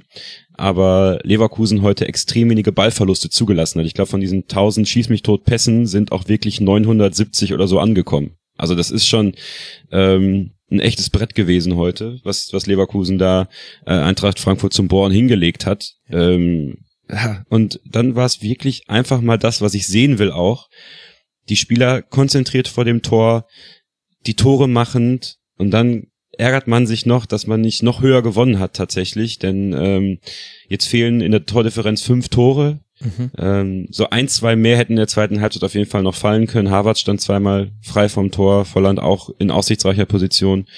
Das nicht am Ende der Saison doch wieder so wie letztes Jahr irgendwie mhm, so. Genau, da war es ja die Tordifferenz gegenüber fallen. Dortmund, ja. die damals äh, genau. gefehlt hat. Ge Im letzten Spiel ja. gegen Hannover 96, Dortmund verliert in Hoffenheim 0 zu 3 und Leverkusen hat Chance um Chance gegen Hannover und macht aber die Tore nicht. Das hat mich auch sehr gewundert und auch, dass Leverkusen dann in der zweiten Halbzeit so gezockt hat. Also klar ist es schön, einen Konter so wie Alario mit der Hacke einzuleiten, aber wenn du dann zwei gegen eins spielst, dann solltest du diesen Konter auch besser ausspielen. Da hat, da hat was gefehlt. Ich war, ähm, ja, weißt du, das Problem ist, steh im Block, gewinn 6 zu 1 und fang dann noch an zu meckern. ähm, du, das geht super. In München ich weiß. höre ich das ganz oft.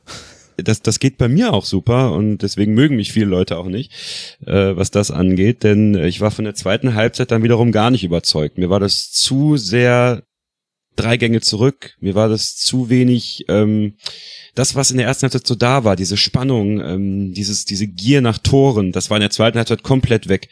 Und äh, ich, ich habe es genauso wie du gesehen. Da wurden teilweise Konter mit Hackentricks eingeleitet und man wollte das schön spielen und ähm, war auch überheblich teilweise. Mhm. Ähm, und Eintracht Frankfurt hatte nie die Möglichkeit, das auch auszunutzen und äh, hätte es nicht 6 zu 1 gestanden zur Halbzeit, sondern ein bisschen knapper. Ich weiß nicht, ob sie es dann auch so gemacht hätten, aber das wäre dann für eventuell nochmal nach hinten losgegangen. So war natürlich der Abstand so krass, dass ähm, dass da einfach schon viel auch beim Gegner nicht mehr so so möglich war. Ähm, aber das darf man natürlich so, auch wenn man weiß, dass wirklich die Tordifferenz ganz entscheidend ist und entscheidend werden könnte am Ende der Saison, dass man nicht schon wieder daran scheitert. Da hätte man heute einen ganz, ganz großen Schritt liefern können. Gewinnst du ganz plakativ gesagt 9 zu 1, 10 zu 1, was durchaus möglich gewesen wäre ja, dann ähm, bist du schon ein ganzes Stück weiter vorne. Ich glaube, dann würdest du sogar, wärst du sogar heute auf Platz vier vorgerückt. Klar, noch ähm, drei Tore haben gefehlt. Und das ist dann schon, ne, ich habe es auch getwittert nach dem Spiel, am Ende beißen dir diese drei Tore in den Hintern und äh, du guckst dich an in Berlin und denkst, boah geil, eigentlich könntest du jetzt Champions League spielen. Und am Ende spielst du wieder eine Europa League und, und hast dasselbe Problem wie letzte Saison. Und das, das wäre schon sehr bitter. Mhm. Also mit Berlin referierst du auf das letzte Spiel am 34. Spieltag. Aber dann wollen wir jetzt dennoch nicht zu viel kritisieren, denn es wäre ja auch ein bisschen paradox nach einem 6 zu 1. Martin, wie hast du denn, bevor uns gleich Kevin seine Eindrücke schildert, diesen Wechsel von Herrlich zu Bosch wahrgenommen? Was hat sich denn dabei Leverkusen verändert? Äh, Bosch spielt mit Leverkusen so, wie man mit dieser Mannschaft äh, spielen muss. Ich ähm, hatte das Gefühl, dass Heiko Herrlich äh, mit dieser Mannschaft viel zu vorsichtig umgeht. Diese Mannschaft hat äh, außergewöhnliche äh, technische Qualitäten und mit Mannschaft äh, meine ich äh, vor allen Dingen äh, Kai Havertz und äh, Julian Brandt. Ähm, und ich empfand den Wechsel damals als ungewöhnlich für Bayer Leverkusen, weil man einen Trainer nicht aus in einer akuten Notlage äh, entlassen hat. Äh, als ich einen Moment darüber nachgedacht habe, fand ich es aber sehr, sehr folgerichtig, hm. weil wenn man sich als Beobachter, als außenstehender Beobachter äh, damit beschäftigt hat, sah man, dass diese, äh, diese Mannschaft ihr Potenzial nicht ausschöpft und dass das äh, daran liegt, dass, äh, dass die Stärke, die diese Mannschaft hat, nämlich offensiv, Ballbesitz, Technik, Chancen kreieren, ähm, auch Gegenpressing, was, was unter Roger Schmidt ja, ja mit mehr mit vielen Spielern, die damals schon da waren, funktioniert hat, dass das nicht passiert oder nicht so konsequent passiert. Ich glaube, dass Heiko Herrlich auch sehr, sehr oft Taktik, Formation, auch Spielstil gewechselt hat und man irgendwann nicht mehr genau wusste, wo will diese Mannschaft hin.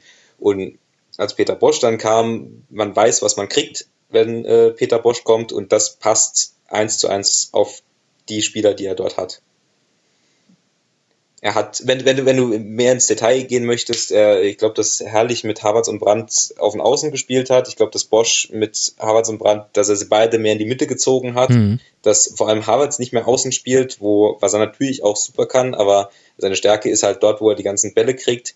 Äh, Julian Brandt ist auch ein guter Flügelspieler, aber noch besser, wenn er mehr Feld um sich herum hat, wenn er äh, noch mehr Entscheidungen treffen kann, was man heute wieder gesehen hat, wo er einfach unfassbar gut ja. drin ist ähm, Wahnsinnsspieler. Ähm, ähm, und dass er eben dieser Mannschaft gibt, was sie braucht. Nämlich die merken ja, dass sie, dass sie technisch besser sind als viele Bundesligamannschaften, dass sie schneller Entscheidungen treffen können, dass sie Chancen kreieren können. Und wenn du dann Trainer bist, der das, der das befördert, der sagt, genau das will ich auch, äh, dann kommst du in, diese, in diesen Schwung, in dem Leverkusen gerade drin ist und auf den sie, glaube ich, auch äh, in der Führungsebene gehofft haben. Mhm. Vor allem auch das Tempo, in dem die Entscheidungen getroffen werden. Auch heute wieder ganz, ganz viele Ballweiterleitungen, also Pässe mit einem Kontakt kamen in dem Spiel fast alle an. Aber das ist auch ein, ein Mut und eine Handlungsschnelligkeit, die du in der Mannschaft eintrichtern musst. Jetzt ist es ja aber so, Kevin, wenn wir vor drei Wochen zum Beispiel über Leverkusen gesprochen hätten, dann hätte das vielleicht noch einen anderen Grundtenor gehabt. Also wenn wir uns noch mal kurz zurückerinnern, der Start unter Bosch war fulminant. Es gab nur zwei Niederlagen, sehr unglücklich zu Hause gegen Gladbach zum Auftakt der Rückrunde und dann in Dortmund mit diesem 2 zu 3, wo man vor allem in der ersten Halbzeit eine sensationelle Leistung geliefert hat. Das waren die ersten zwei Niederlagen in den ersten acht Spielen, wo man unter anderem auch die Bayern mit 3 zu 1 besiegt hat. Aber dann gab es diese Phase von einem 1 zu 3 zu Hause gegen Werder, einem 1 zu 4 in Hoffenheim und einem 2 zu 4 zu Hause gegen Leipzig. Was ist denn in diesen Spielen schiefgelaufen oder ist das dann das, was Martin gesagt hat, man bekommt halt Peter Bosch Fußball und dann gehören vielleicht auch solche Phasen mit dazu? Also Peter Bosch hat äh, bereits jetzt in Leverkusen eine Entwicklung vorgenommen, die er nicht in Dortmund vornehmen konnte, weil er jetzt für das, was er auch verändert hat taktisch und mhm. auch in der Art und Weise, wie er die Spieler nimmt, wie er die Spieler aufgestellt hat, schon auch ähm, weiterentwickelt hat, schon jetzt weiterentwickelt hat. Wir sind von einem 4-3-3, von einem relativ stabilen 4-3-3 äh, hin zu einem 4-2-3-1 in Dortmund, hin zu einem 3-6-1-System mittlerweile gegangen was Bayer Leverkusen spielt, ähm, was in der Defensive immer noch zu einem 4-3-3 wird, ähm, aber in der Offensive einfach so viel Wucht kreiert, ähm, dass es Vereinen gerade im Zentrum super schwer macht, damit umzugehen. Mhm. Und ähm, diese Phasen gegen Leipzig, Hoffenheim und auch Bremen, das waren die Umstellungsphasen hin zu diesem 3-6-1, weil es nach der Verletzung von Karim Bellarabi einfach nötig war, das System umzuändern. Also diese Verletzung, die Bellarabi gegen Hoffenheim erlitten hat, dass ja auch seine Saison aus gewesen ist, ähm, hat dazu geführt, dass Peter Bosch ähm, sukzessive versucht hat, ein neues System einzuleiten, eben dieses 3-6-1-System in der Offensive, was bedeutet, dass quasi Wendell in die Innenverteidigung einrückt und der Rechtsverteidiger Mitchell Weiser im Grunde genommen die komplette rechte Seite beackern muss, weil er sich ja auch noch in Offensivaktionen einführt und gleichzeitig aber in der Rückwärtsbewegung wieder ein Verteidiger werden muss. Was es für ihn natürlich unglaublich schwer macht, weil ihm dafür die defensive Spannung manchmal fehlt, es mhm. aber im Zentrum ein Übergewicht gibt in Leverkusen mit den Spielern Havertz und Brandt. Ich möchte aber auch ganz, ganz wichtig Charles Arangis erwähnen, ja. der eine hervorragende Rückrunde spielt, ja. der ganz wichtig ist für die Mannschaft und jetzt heute auch mal wieder getroffen hat, was er schon lange nicht mehr getan hat. Äh, Julian Baumgartlinger, der sich auch festgespielt hat auf der auf der Sechserposition. Endlich hat man ähm, diese Sechs, mit der man eigentlich schon so lange gerechnet hat. Baumgartlinger, Achenquiz. Genau, genau. Ähm, aber was ganz interessant ist, ist, dass Baumgartlinger, wenn man mal darauf achtet, auch jemand ist, der in Offensivsituationen sich nur punktuell einschaltet und ansonsten auch schon die Möglichkeit gibt, bei einem Konter eines Gegners mit in die Abwehrkette zu gehen, sodass du sogar eine Fünferkette kreieren kannst. Weil Arangis quasi dann den Sechser spielt, Baumgartlinger noch eins zurückfallen kann. Also es ist sehr viel taktische Variabil Variabilität da, die Peter Bosch in Dortmund so nicht nachgesagt worden ist. Ja. Plus, man ist von diesem ähm, fünf Sekunden darf der Gegner den Ball nur halten auch punktuell weggegangen. Man hat, ähm, ich finde, es mehr so in Pressing-Phasen, äh, wo man den Gegner wirklich arg beackert, um sich dann wieder ein Stück weit zurückzuziehen, äh, um die Kräfte auch zu schonen. Bayer Leverkusen hat es tatsächlich diese Saison, finde ich, nicht. Und da kommt natürlich auch denen zugute, dass man nicht mehr Europa League spielt, dass man nicht mehr DFB-Pokal spielt. Das, das zählt schon mit rein aber was man davor die Jahre auch unter Roger Schmidt hatte, und da wird ja immer dieser Vergleich gezogen, hat man sehr viele Spiele in Leverkusen unter Schmidt spät hergegeben. Das hat man nicht. Man hat durchaus das Gefühl, dass die Mannschaft noch Kraft hat, noch Kondition hat, was auch Heiko Herrlich noch zuzuschreiben ist, denn Heiko Herrlich hat sehr großen Wert auf Konditionsarbeit gelegt im Training. Davon profitiert Peter Bosch jetzt auch. Aber Peter Bosch schafft es, nach den Qualitäten der Spieler aufzustellen. Und das ist genau das, was Martin gesagt hat mit dieser Mannschaft kannst du so viel leisten. Und Peter Bosch scheint den Schlüssel gefunden zu haben, der Mannschaft jetzt kurzfristig diesen Impuls zu geben und dann hoffentlich mit einer Sommervorbereitung und ein paar Transfers nach seinem Gusto. Und da muss man ihm, glaube ich, auch ein Stück weit Freiheit geben und die Möglichkeiten ausschöpfen, die man dann halt hat, durch welchen Wettbewerb auch immer. Champions League gibt natürlich noch viel mehr Möglichkeiten, auch Spieler zu halten. Mhm. Ähm, dass man da eine Entwicklung anstoßen kann. Aber ich finde, Peter Bosch, und wir haben im Rasenfunk Royal darüber gesprochen in der Winterpause, da habe ich relativ offensiv gesagt, Bayer Leverkusen wird Vierter. Ähm, das habe ich im Winter schon gesagt, weil ich weiß, dass Peter Bosch ein Trainer ist, der unglaublich viel von Spielern verlangt, aber Bayer Leverkusens Spieler sind durchaus in der Lage, Verlangen auch umzusetzen, wenn sie Spaß am Fußball haben. Und die Mannschaft, das hast du in der ersten Halbzeit gemerkt, die hat Bock auf diesen Fußball. Das sagt sie auch in Interviews. Und ich finde es toll, mal wieder eine Mannschaft zu haben, die dem Trainer, der ein klares, eine klare Aufgabe gibt, das auch umzusetzen. Und äh, was dann möglich ist, wenn man die Chancen noch nutzt, weil das hat man gegen Leipzig, Hoffenheim nicht getan. Man hatte auch da genug Chancen. Hm. Da kannst du das Spiel früher zumachen. Dann ist Hoffenheim extrem effizient gewesen. Hoffenheim ist extrem effizient gewesen, da im eigenen Stadion. Bremen ja auch. Ja, und die Punkte fehlen dir halt. Ne? Noch viel mehr ärgert mich vielleicht so diese Niederlage gegen Gladbach, weil das war eine Niederlage, die auf jeden Fall zu verhindern war. Ähm, ja, aber sei es drum. Jetzt hat man sich wieder in eine Position gespielt, wo man tatsächlich in der Lage ist, Vierter werden zu können. Und äh, klar, das hätte man vor Wochen wahrscheinlich noch nicht gedacht, aber hat man natürlich auch das Glück, dass die Konkurrenz sich gegenseitig Punkte wegnimmt, dass sie sich äh, ebenfalls nicht ganz so stark präsentiert. Aber ich finde, das, was Peter Bosch in Leverkusen macht, ist, ähm, ist schon sehr, sehr beeindruckend. Sag mal, war es bei diesen Niederlagen gegen Bremen und Hoffenheim nicht auch so, dass sie schlicht und ergreifend halt gekontert haben? Also diese genau. Ein, eine Schwäche des äh, Bosch-Systems ist ja, ne, man, man kennt das, wenn man halt über die, die Pressinglinie drüber kommt, dann ist da halt Wiese. Und ja, das hat man angepasst. ja, jetzt mittlerweile, klar, aber, aber zu, genau. zu diesem Zeitpunkt äh, ähm, meine mich. Das war die Umstellungsphase. Ich, richtig, genau. Meine mich zu erinnern, dass ich damals gedacht habe, ah, jetzt kommt die, die, die Peter Bosch-Phase wo Gegner das ausnutzen und Kofeld und Nagelsmann nutzen das natürlich aus. Äh, meine mich dann aber nur daran zu erinnern, dass das Spiel gegen Leipzig dann wiederum, äh, wo ich dachte, das geht so weiter, aber das war dann nicht so, wie das Ergebnis suggeriert. Ich glaube, das mhm. war ein ziemlich gutes Bundesligaspiel.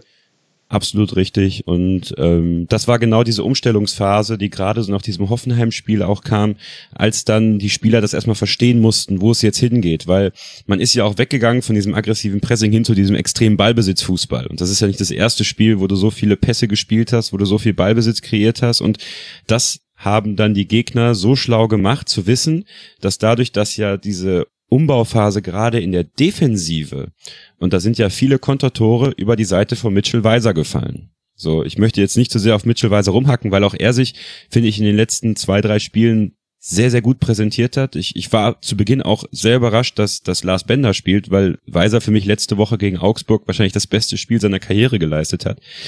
Ähm, aber ähm, diese, diese Spiele gegen Hoffenheim und Bremen waren halt noch Teile dessen, dass die, dass die Trainer Kofeld und Nagelsmann das gesehen haben, die Schwachstelle ausgemacht haben, die Konterangriffe über diese Seite geschickt haben und dann natürlich dadurch, dass dann Verwirrung herrschte im Zentrum, diese Konter auch gut ausgespielt worden sind. Ja, und das sind dann, das sind dann tatsächlich, und das ist so ein bisschen auch wie Wolfsburg. Leverkusen hat, glaube ich, gegen jede Mannschaft quasi gewonnen aus den, aus den unteren zehn. Ich glaube, es fehlen irgendwie zwei Punkte oder so. Wir haben auch kein Spiel verloren. Und gegen die ersten neun haben sie halt nur äh, drei Punkte geholt, glaube ich. Oder neun Punkte insgesamt. Weiß nicht, irgendwie sowas. Auf jeden Fall viel zu wenig. Ähm, ja, aber das hat man umgestellt und, und gesehen und gemerkt und äh, ja, hat man sich auch ein bisschen geärgert vielleicht als, als Fan, dass dann Peter Bosch wieder so ein bisschen stur wirkte, auch in seiner personellen Wahl und wurde ja auch auf Paulinho angesprochen allzu häufig. Mhm. Auch heute wieder nur sieben Minuten gespielt. Aber ähm, ich habe in der letzten, äh, ich mache ja auch die, die Werkskantine am Wasserturm äh, mhm. äh, auf meinsportpodcast.de, kleine Werbung. Ähm, da haben wir dann drüber gesprochen, äh, das ein bisschen versucht umzudrehen, anders zu sehen, dass Peter Bosch einfach ein Trainer ist, der sehr viel Vertrauen in die Mannschaft hat, die, die gerade sein System am besten umsetzt. Und vielleicht ist Paulinho einfach für ihn nicht da, wo er sein müsste, um das so umzusetzen, dass das wirklich funktioniert. Vielleicht würde es auch anders aussehen, würden wir tatsächlich noch auf zwei oder drei Hochzeiten tanzen. Hm. Dass er da mehr rotieren würde, weil im Endeffekt hat jetzt keiner eine Ausrede, das nicht Woche für Woche leisten zu können, weil unter der Woche kein Spiel zu tun ist. Ähm, auch Kevin Volland. Ähm, ich finde, jetzt gerade merkt man, dass Lukas Alario durchaus in das Spielsystem von Peter Bosch passt, wo ich selber so ein bisschen gehadert habe, ob das wirklich funktionieren kann. Kevin Volland spielt auf Außen fast besser als im Zentrum. Also äh, die diese er rackert ja unglaublich viel während mhm. des Spiels und der nimmt auch dem Linksverteidiger quasi Wendell Arbeit ab, weil er sich sehr zurückfallen lässt und auch defensiv Arbeit leistet. Hat Leon Bailey auch gemacht. Muss man Leon Bailey wirklich mal auch zugute halten, dass er sehr viel defensiv mitgearbeitet hat. Und Kevin Volland hat einfach dieses der, der, der lebt diese Außenposition einfach perfekt. Das gibt Alario Möglichkeiten im Zentrum zu wuseln und, und wie du schon sagst, Max, heute war der Rückraum immer frei. Mhm. Und bei dem Tor von Alario stand Kai Havertz total blank. Ich denk so, Kevin, spiel den Rückraum, spiel den Rückraum. Und er spielt diesen derben Pass auf Alario und, und der steht genau der richtig. Okay. Und der war dann auch okay. Aber ähm, es ist äh, ich, ich finde Bayer Leverkusen extrem faszinierend zurzeit und ich finde auch die Entwicklung, ja. die, die Peter Bosch auch macht, ähm, extrem faszinierend in der Art und Weise, wie er sich auch gibt und, und auch ähm, redet und handelt. Ich glaube, er hat wirklich gelernt aus dem, was in Dortmund passiert ist. Ich traue dem Ganzen noch nicht so ganz, muss ich sagen. Also für diese Saison sieht das alles wunderbar aus und ich kann auch total die Euphorie verstehen. Ich sehe aber zwei Probleme, die immer noch da sind.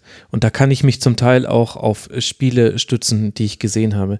Das eine, das eine Problem ist auch auf dieses 361, das ist ja so asymmetrisch, man könnte es auch anders notieren, man könnte auch sagen, na, aber ist jetzt egal, wie wir das benennen, auch darauf werden sich die Gegner einstellen und auf diese Überzahl, die da vor allem auf dem linken Leverkusener Flügel regelmäßig im Spielaufbau besteht und auf die in die Halträume nachrückenden Spieler, das ist möglich, das zu verteidigen. Da haben sich jetzt auch manche Gegner nicht ganz perfekt gegen verhalten. Das ist das eine. Also sprich, es wird nicht reichen, jetzt einmal das System angepasst zu haben, um nicht anfällig für Konter zu sein und dennoch eine Überzahl vorne drin zu schaffen. Ich habe sogar drei Punkte, fällt mir gerade auf. Der zweite ist, dass das System auf einem sehr, sehr hohen Lauf Einsatz basiert und der auch wichtig ist. Und da sind aber auch viele Läufe mit dabei, die man quasi gar nicht so mitbekommt. Also äh, das sind nicht immer nur die, die am Ball sind, sondern da wird einfach viel verschoben und viele Räume werden quasi aufgelaufen. Das ist sehr, sehr laufintensiv. Das wird für die Saison vermutlich gut gehen. Nächste Saison äh, ist das eine andere Thematik. Und dann finde ich, gibt es aber noch ein drittes Thema und das hört sich jetzt grotesk an nach einem 6 zu 1. Aber wenn ich mir zum Beispiel angucke, die Spiele nach dieser Phase, gegen Werder verloren, gegen Hoffenheim verloren, gegen Leipzig verloren, gegen alle gute Chancen gehabt, hinten aber auch ein bisschen äh, zu viel Treffer zugelassen und dann unglücklich verloren. Und dann kommt das Auswärtsspiel in Stuttgart. Gute Partie gemacht, aber entscheidendes Tor durch einen Strafstoß, den Castro damals äh, verursacht hat am Strafraumeck. Dann Heimspiel gegen Nürnberg. Gutes Spiel gemacht, aber bis zum 1 zu 0 nach Goal Control, das war ein Kopfball nach Eckball, glaube ich, von Alario stand das sehr, sehr lange 0 zu 0. Ich glaube bis zur 75. Minute. Und dieses Augsburg-Spiel, das war wunderbar herausgespielt. Augsburg da aber auch ähm, aufgetreten wie die Scheintoten äh, in Walking Dead oder was auch immer man da als Vergleich heranziehen möchte. Ich habe das Gefühl, dass wenn Leverkusen ein Spiel hat, bei dem man 1 zu 0 in Führung geht und dann mit so ein bisschen Rückenwind Angriffswelle und Angriffswelle rollen lassen kann, dass Leverkusen gerade in einer Situation ist, dass es diese Spiele gewinnt. Ich habe aber noch Zweifel, ob die Qualität in, in den Torabschlüssen hoch genug ist, dass das dauerhaft sich tragen kann. Und bisher ist Leverkusen eine Mannschaft der Extreme. 17 Siege Siege, drei Unentschieden, zwölf Niederlagen. Steckt natürlich auch noch Heiko Herrlich drin, alles klar. Aber äh, nur drei Unentschieden. Also sprich, Leverkusen ist, hat eigentlich immer noch das alte Leverkusener Problem der fehlenden Mitte. Es gibt den Ausschlag ins Gute und den Ausschlag ins Schlechte. Und ich bin ehrlich gesagt noch nicht ganz überzeugt, dass das sich jetzt, wenn man jetzt auch mal über diese Saison hinausdenkt, länger trägt. Also noch ein bisschen ex. Entschuldigung. Magst du oder soll ich? Mach du. Ich würde nur, nur ganz kurz einwerfen, also die, wenn du das Spiel gegen Stuttgart als äh, Beispiel anführst, äh, das habe ich auch gesehen, da sprach Peter Bosch äh, danach ja wirklich sehr überzeugt davon, dass das Teil des Plans gewesen sei, so vorsichtig äh, aufzutreten.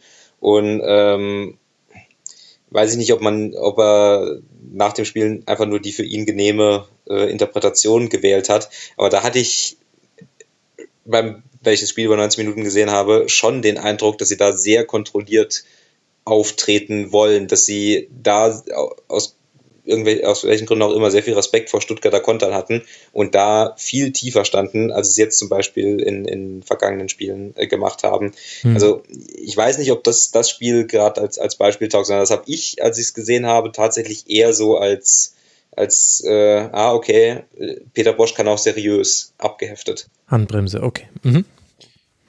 Okay, wo fange ich an? ähm, Erstmal möchte ich widersprechen. Ich fand das Spiel beim VfB Stuttgart war das schlechteste Spiel unter Peter Bosch, neben dem Pokalspiel in Heidenheim. Ähm, es hat mir überhaupt nicht gefallen.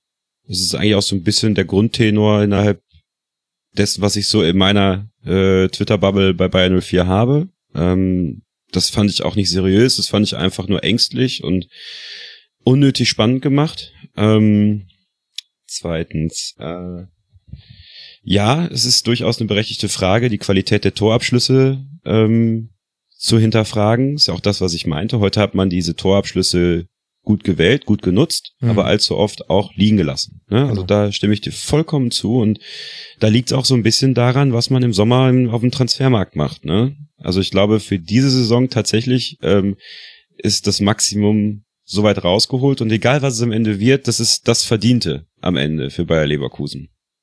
Ähm, aber ja, für das, was nächste Saison kommt, ist es dann ganz wichtig, das hatte ich auch gerade auch gesagt, ähm, was man dazu holt, was man vielleicht abgibt, ähm, inwiefern man Peter Bosch auch die Freiheit lässt, Spieler sich auszusuchen, auszugucken, die man in dieses System ziehen kann, was er dann hoffentlich im nächsten Jahr auch noch schrittweise anpasst, um ähm, dem entgegenzutreten, was Gegner dann bringen. Ne? Das mhm. liegt dann auch wieder an ihm und an seinem, an, an, an seiner Arbeit, das, das tatsächlich hinzubekommen. Und ich, ich hoffe ja, dass, dass er daran weitermacht, was er jetzt äh, so angefangen hat. Dann dein zweiter. Das, das die Laufintensität der ja. Spiele.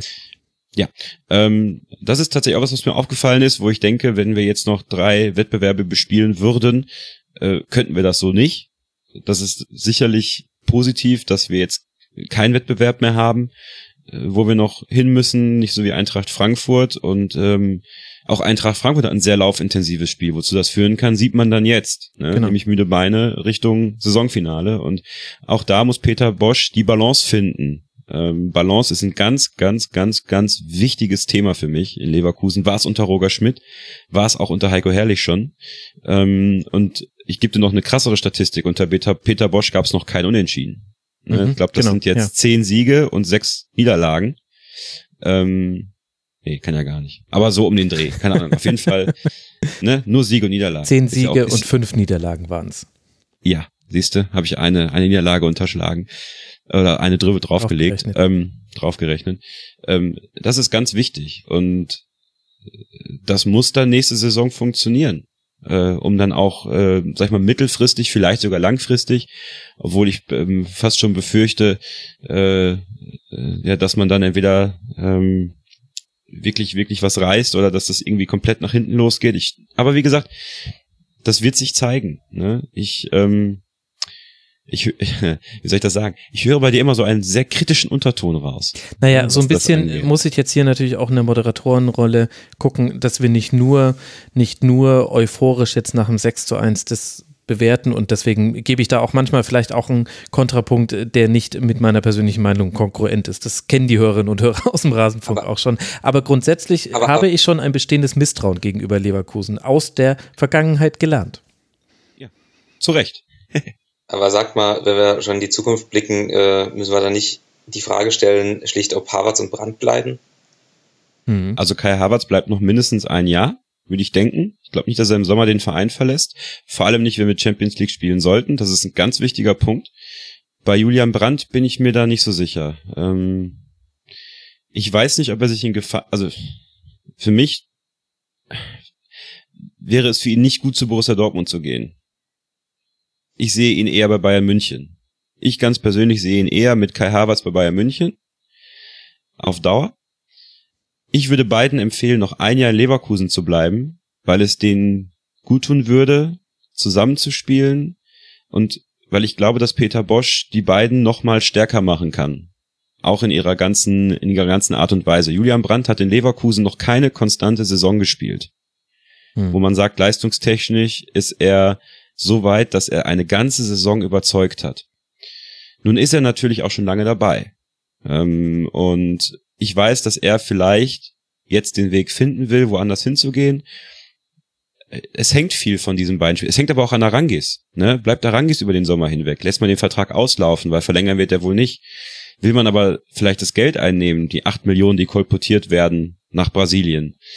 Ähm, wenn man den Kader so zusammenhalten kann, ein paar Ergänzungsspieler austauschen kann, vielleicht noch ein paar Perspektivspieler dazuholen kann, aber eben diesen, dieses Zentrum aus Arangis, Brandt und Havertz halten kann. Und das ist ganz, ganz wichtig. Also, Martin, ich habe ein bisschen Angst davor, dass, dass eben vielleicht doch Havertz und Brandt gehen und Arangis noch geht. Dann dann weiß ich nicht, äh, äh, ob ich so entspannt also, dann hier im, im Sessel sitze. Ja? Also das, das, also das ist für mich, ich, ihr seid beide bei Bayer Leverkusen ein bisschen tiefer drin, aber es ist für mich die, die absolut entscheidende Frage, weil ich finde, dass diese beiden Spieler aus der Mannschaft herausragen. Ja, ich ja. mag auch äh, Charles Arangis, aber Kai Havertz ist äh, meiner Meinung nach ein Generation, ein Generationstalent, das mhm. deutschen Fußball die nächsten Jahre prägen wird was, also sieht man, wenn man ein bisschen Ahnung hat, wenn man ihn sieht, aber der ist jetzt, äh, ich habe gerade äh, seine Statistik nochmal aufgerufen, er ist 19 Jahre alt, er hat 103 Bundesligaspiele, hat in dieser Saison äh, äh, 15 Tore gemacht. Es ist, ähm, und allein die Ballannahme vom 1-0, also der ist, der ist einfach gut und er ist 19, er hat das Potenzial, noch besser zu werden. Also ich formuliere es mal vorsichtig, wäre ich der FC Bayern, ich würde mich um diesen Spieler bemühen. Also bei Kai Havertz ist es meiner Meinung nach keine Frage, dass er irgendwann ganz oben landen wird. Ähm, Julian Brandt ähm, hat jetzt vor allem unter Peter Bosch eine, eine irre Entwicklung gemacht. Bei, bei Julian Brandt sah man schon immer, dass da potenziell irgendwie mehr geht. Ähm, hast recht, das äh, Argument, das Gegenargument bei ihm ist immer seine Inkonstanz. Ähm, das macht ihn auch schon seit Jahr und Tag irgendwie so zum Gesprächsthema auf den berühmten äh, Fluren des FC Bayern. Ich kann mich an eine, eine, Zeit erinnern, vor zwei Jahren war das so, da hieß es, dass äh, äh, Jonathan Tarr und, und Julian Brandt sich schon Wohnungen in München anschauen. Äh, dann hieß es irgendwann, statt Tarr hätte man sich dann doch lieber für diesen, diesen Schrank aus Hoffenheim entschieden. Und aber Julian Brandt hat man, jedenfalls was man so hört beim FC Bayern, irgendwie nie so der war immer in so einem Schwebezustand. Man hat immer gewartet, wird er jetzt noch besser? Wird er jetzt noch besser? Können wir, können wir den holen? Können wir den holen? Der letzte Wasserstand ist irgendwie tendiert nach Dortmund. Ähm, nachdem, so wie er heute gespielt hat oder wie er auch gegen Dortmund gespielt hat, würde ich mir das vielleicht nochmal überlegen.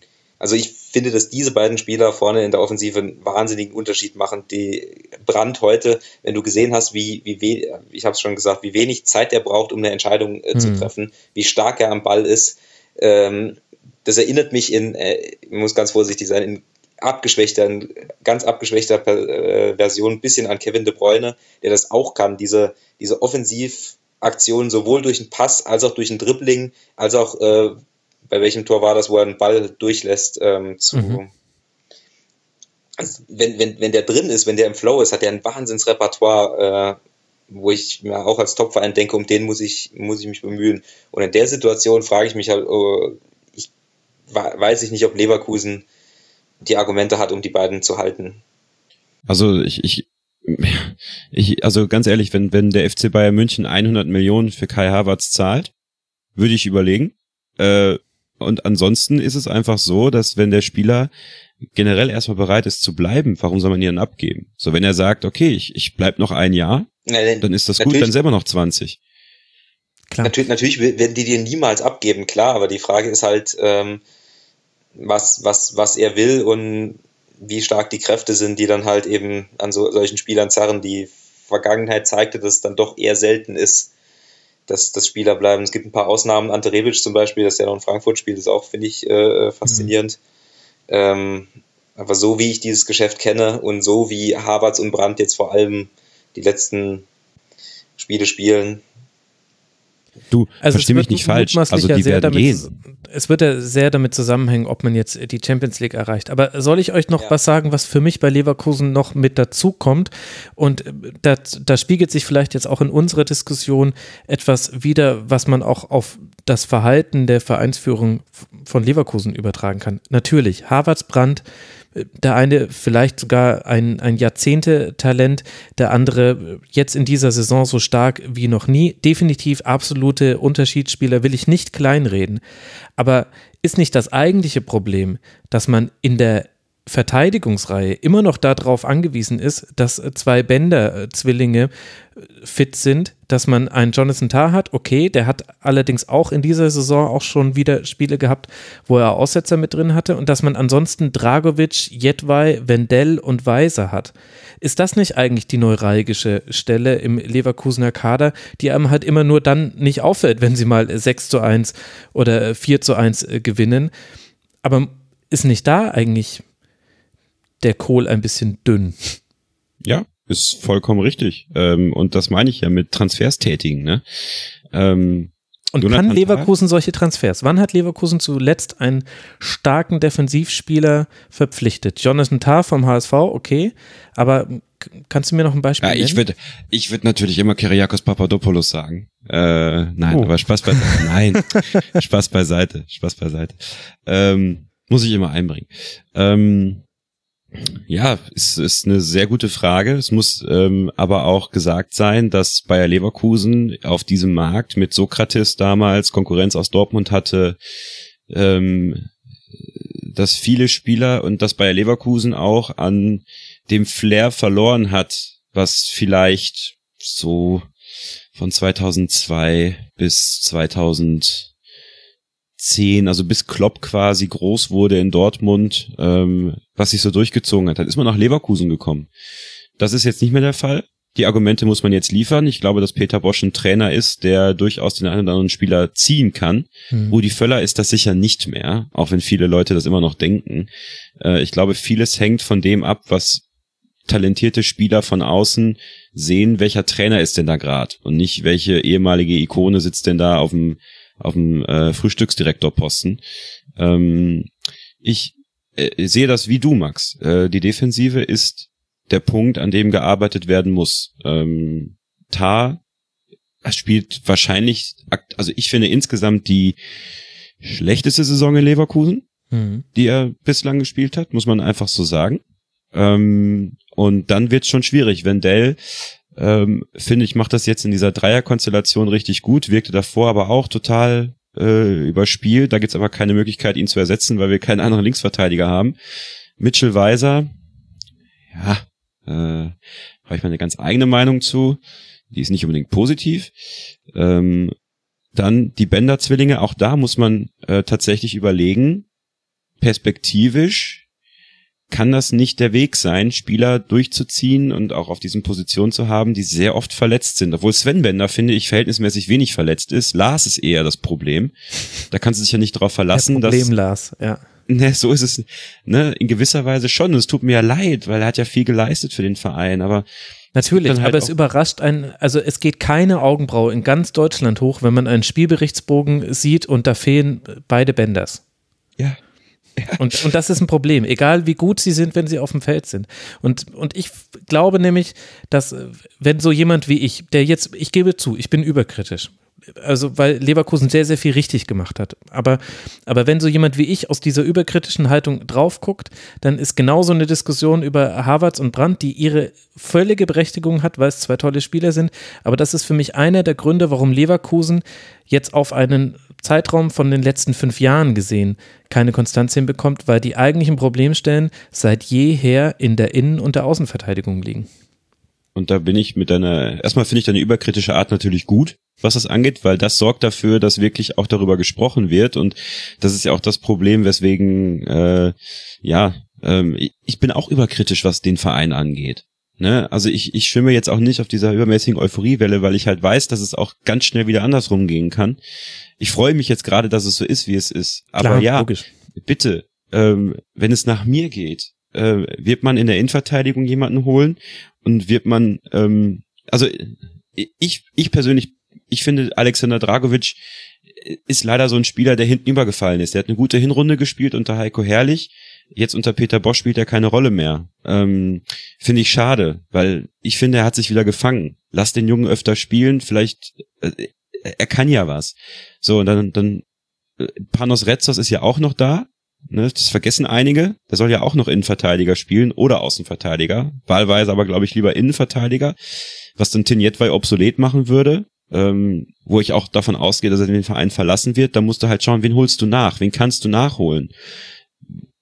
Was ist die Qualität, die Bayer Leverkusen kriegen kann auf dem Markt? Weil ja eben halt auch, wie gesagt, diese Attraktivität ein Stück weit fehlt, ähm, die mal da war. Ich glaube, der letzte Spieler, der sich bewusst für Leverkusen entschieden hat, der jetzt nicht äh, so ein so ein Übertransfer wie wie Tar irgendwie ein Stück weit war, wo man glaube ich den HSV auch ein bisschen übertölpelt hat, mhm. ähm, war halt vielleicht tatsächlich Kevin Volland, ja, der explizit gesagt hat, er will nach Leverkusen. Ähm, und ja, das ich ist meine, vielleicht so ändert sich da jetzt auch mit der Personalie Simon Rolfes was. Der hat ja zumindest aus seiner persönlichen Biografie heraus mehr einen Fokus auf die Verteidigung. Aber da, also da würde ich hingucken im Sommer. Ja ganz kurz mit deiner äh, überkritischen Haltung, Wel welches Niveau von Innenverteidigern hättest du denn äh, gerne bei Bayer Leverkusen? Wenn ich mir angucke, sie haben jetzt, glaube ich, jahrelang mit, mit äh, Toprak gespielt, äh, jetzt haben sie Tar als Abwehrchef.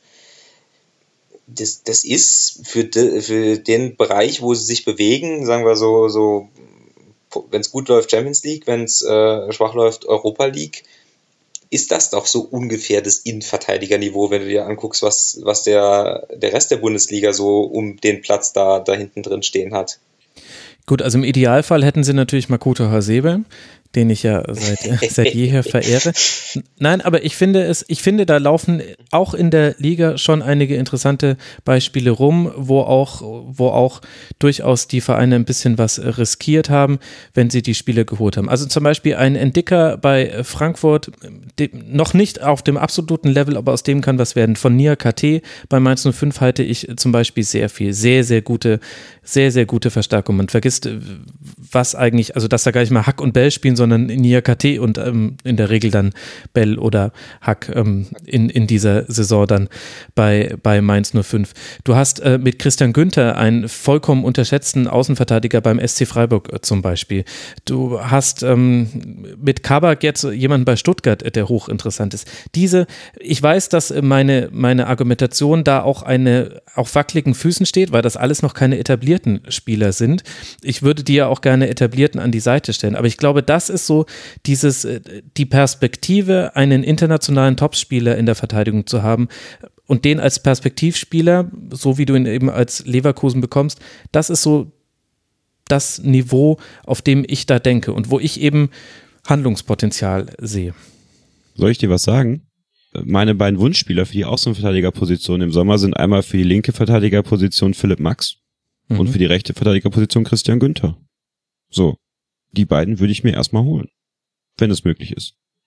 Du musst dich als Bayer Leverkusen nicht darauf fixieren, finde ich, zwangsläufig irgendwelche Talente zu holen aus irgendwelchen Ländern, die meistens südamerikanisch sind. Immer noch. Ne, man hat immer noch so diese Brasilien-Connection, die Südamerika-Connection.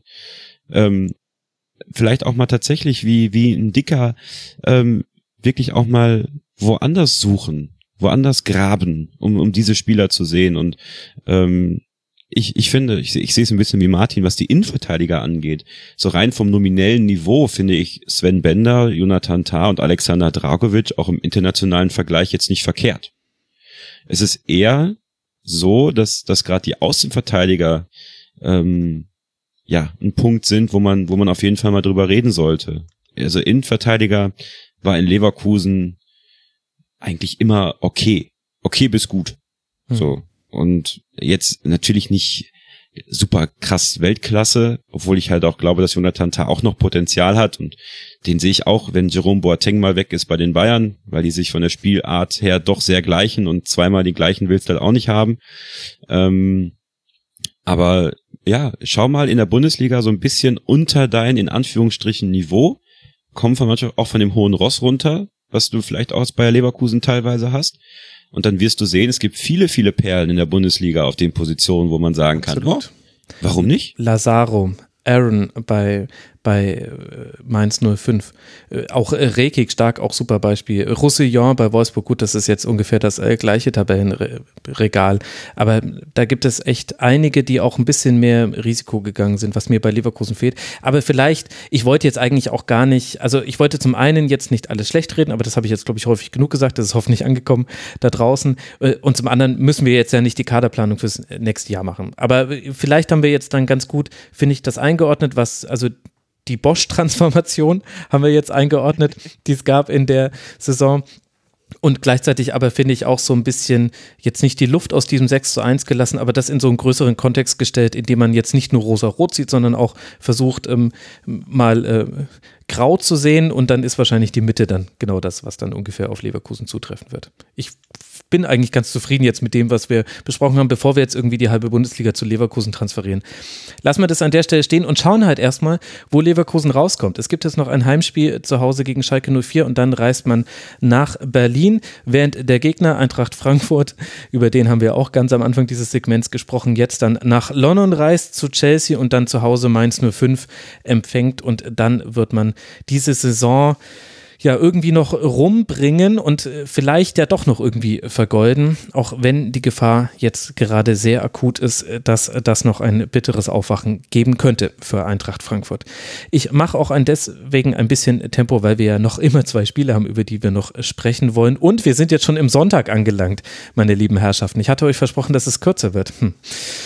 Gut, dann reden wir jetzt über Freiburg äh, gegen Fortuna Düsseldorf und ich zitiere hier den Hörer Pischti aus dem Forum unter mitmachen.rasen.de hat er dieses äh, Spiel folgendermaßen beschrieben und vielleicht ist das dann auch die Steilvorlage für uns, es etwas kürzer zu halten in seiner Besprechung. Er schreibt, ein sehr öder Sommerkick zweier desinteressierter Mannschaften. Nur der Schiedsrichter wollte Farbe und Emotionen reinbringen. Dass der SC noch zu, zu zehnt noch weniger macht, wenn die Gastmannschaft nicht gestalten kann, führte zur langweiligsten zweiten Halbzeit, die ich je im Stadion erlebt habe.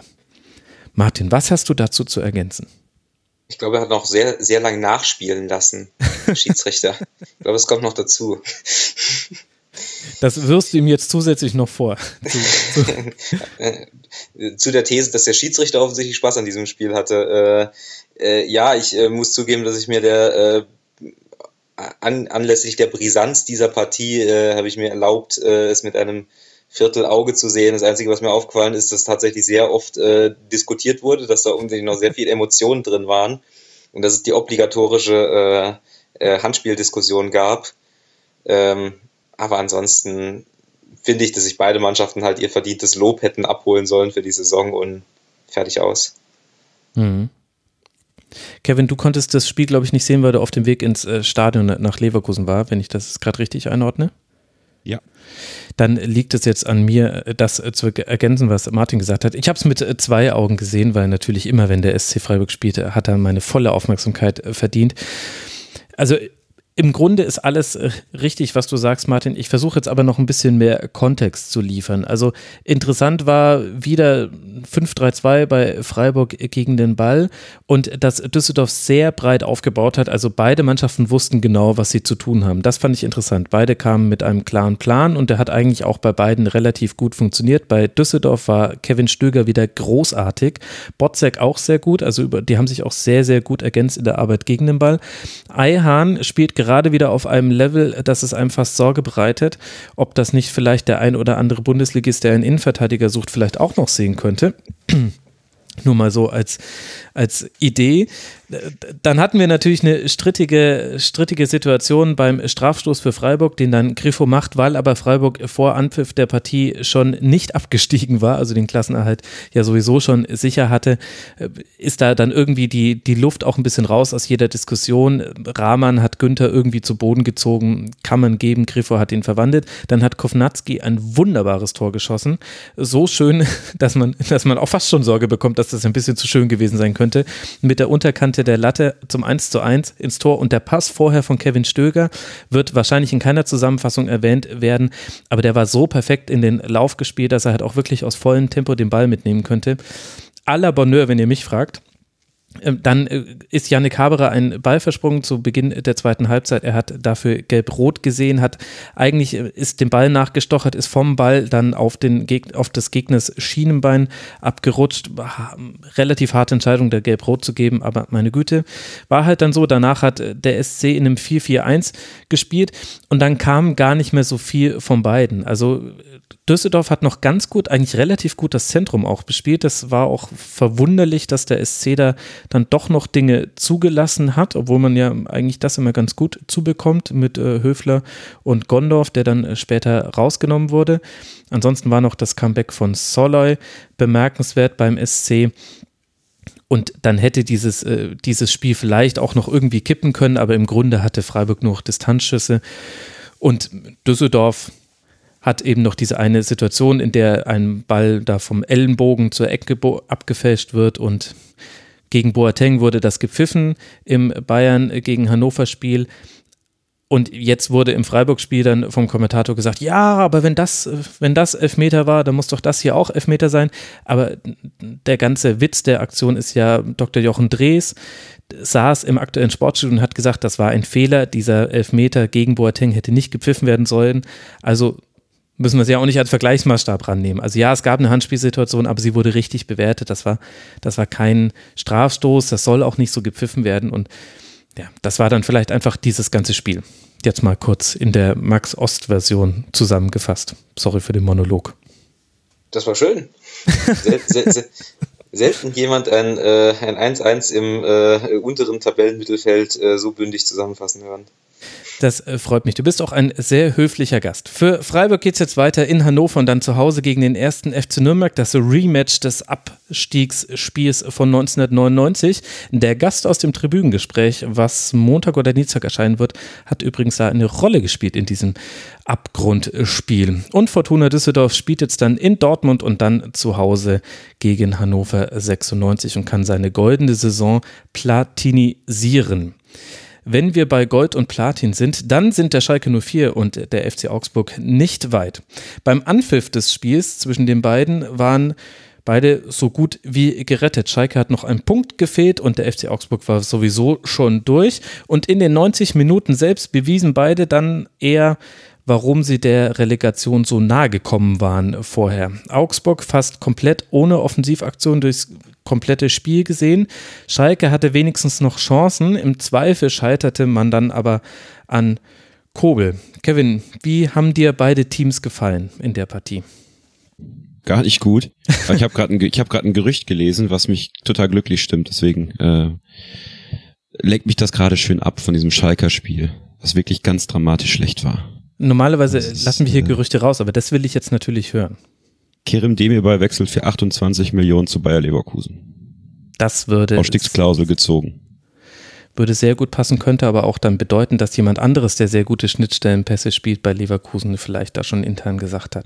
Oh, ja. pass auf, Julian, Julian Brandt, Julian Brandt hat gesagt, Stand jetzt bleibt er. Wie wir Nico Kovac kennen. Stand jetzt. Ja, das bedeutet, dass dann Leverkusen das nächste Spiel mit 1 zu 4 verliert bei Leverkusen. Also wenn wir jetzt die Parallele weiterziehen wollen. Okay.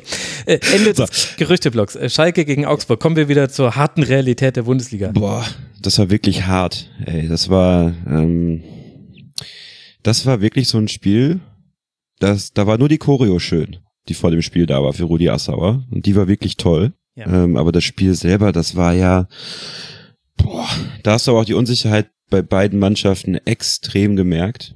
Ähm, das, ja, da fehlen einem die Worte. Ich finde, Matthias Sammer hat das ganz schön gesagt, dieses Spiel dürfte nicht mal 0 zu 0 stehen zur Halbzeit. Das war ein ganz geiler Kommentar eigentlich. Also jede Zahl wäre ungerechtfertigt gewesen. Fehlpässe ohne Ende, Torchancen, Mangelware und, und zwei Mannschaften, die eigentlich beide, muss man mal ganz ehrlich sagen, halt auch noch verdient hätten, theoretisch abzusteigen.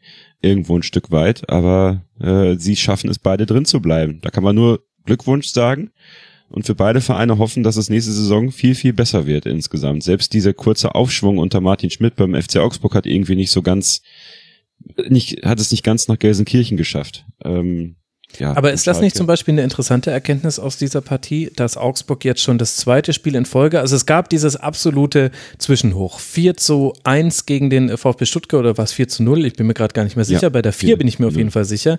Mit einem sehr offensiven ja, 4-3-3, 4-1-4-1 auf jeden Fall wichtig war. Kedira und Gregoritsch auf den beiden Achterpositionen ganz viel kreiert, die Räume auch super ausgespielt also auch eine krasse Überzahl im Zentrum gehabt, aber da müsste man dann eher auf Seiten des VfB Stuttgart gucken, war ja dann auch das letzte Spiel von Weinziel. Und dann aber danach ja dieses 1 zu 4 gegen Leverkusen und jetzt dieses 0 zu 0 auf Schalke. Und bei beiden hatte ich den Eindruck, Augsburg ist nicht bereit, von dem, was jetzt mal einmal funktioniert hat, in einem Spiel abzurücken. Und wenn das aber dann nicht funktioniert, weil der Gegner vielleicht sagt, ehrlich gesagt, wir wollen jetzt eigentlich auch nicht so unbedingt und mm, wollen wir uns hier irgendwie im Mittelkreis treffen und Schnick, Schnack, Schnuck drum spielen, wer jetzt den Ball bekommt, dann kommt halt so eine lahme Partie raus, wie jetzt gegen Schalke. Und gegen Leverkusen war es ja offensiv auch ganz schlimm, was der FCA gezeigt hat. Ja, äh, ach, das wollte ich noch sagen, genau. Ich fand, ähm, äh, ja, das war wirklich ganz schlimm, was der FCA gezeigt hat, haben wir auch gegen einen übermächtigen Gegner an dem Tag gespielt, ne? Also, ähm, und äh, das muss halt auch erstmal wachsen beim FC Augsburg. Aber auch da bin ich gespannt darauf, welche Spieler können sie halten, mit welchen Spielern können sie das aufbauen. Ähm, aber hast du das jetzt gerade ernst gemacht mit dem übermächtigen Gegner? Oder war das Ironie? Nein, das fand ich total ernst. Ich fand Bayer Leverkusen hat in Augsburg. Ach so, gegen Leverkusen, Entschuldigung, ich dachte, du bist bei Schalke. Entschuldigung, sorry, ja. Nein, Schalke, Schalke ist ja kein. Also Schalke, Schalke ich wollte jetzt auch wirklich nicht Schalke Gegner. dissen, aber ich war gerade tatsächlich, es ist auch schon sehr spät. okay. Nee. Nee, nee, also das war heute, das war heute tatsächlich so ein Spiel, finde ich, zwischen beiden Mannschaften, die komplett auf einem Level sind. Das ist mhm. nicht gut, wenn man Schalke 04 heißt. Das kann nicht das kann nicht das Ziel sein. Aber hatte Schalke nicht, nicht hinten raus die, die besseren Aktionen noch? Martin dann, also gerade Matondo hatte ja da noch, hat ja ein bisschen Wirbel reingebracht. Ich finde, das war noch so ein Lichtblick.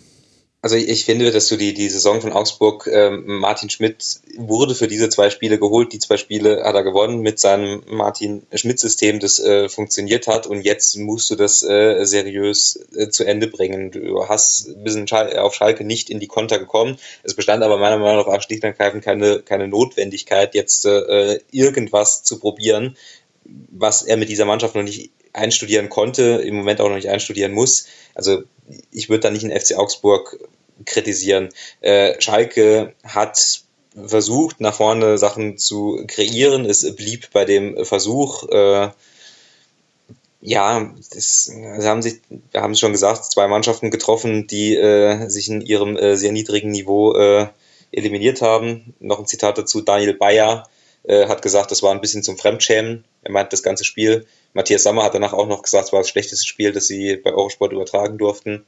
Ähm, ja, Matondo, äh, wir haben im Vorgespräch kurz drüber gesprochen, der ist mir halt, äh, ist mir sehr aufgefallen, weil er sehr jung ist, sehr dünn und sehr, sehr schnell. Ähm, der, das, war, das hat man relativ selten, dass äh, man sich so ein Spiel anguckt und dann von so einem Spieler ein bisschen schwärmt wie von so einem Naturereignis. Ja. Ich habe mich bei, ich habe mich bei, wirklich bei dem Gedanken erwischt, ob, ob der nicht, also er, er wirkt ein bisschen so, als wäre er in sehr jungen Jahren von seinen körperlichen Fähigkeiten überrascht. Also er hat vermutlich noch nicht auf, äh, so oft auf höchstem Niveau gespielt, aber er merkt, dass er schneller ist oder fixer als diese ganzen gestandenen Bundesligaspieler. Er kann mit diesen Fähigkeiten aber noch nicht so richtig umgehen. Wie so ein Führerschein-Neuling mit einem neuen Lamborghini. Genau.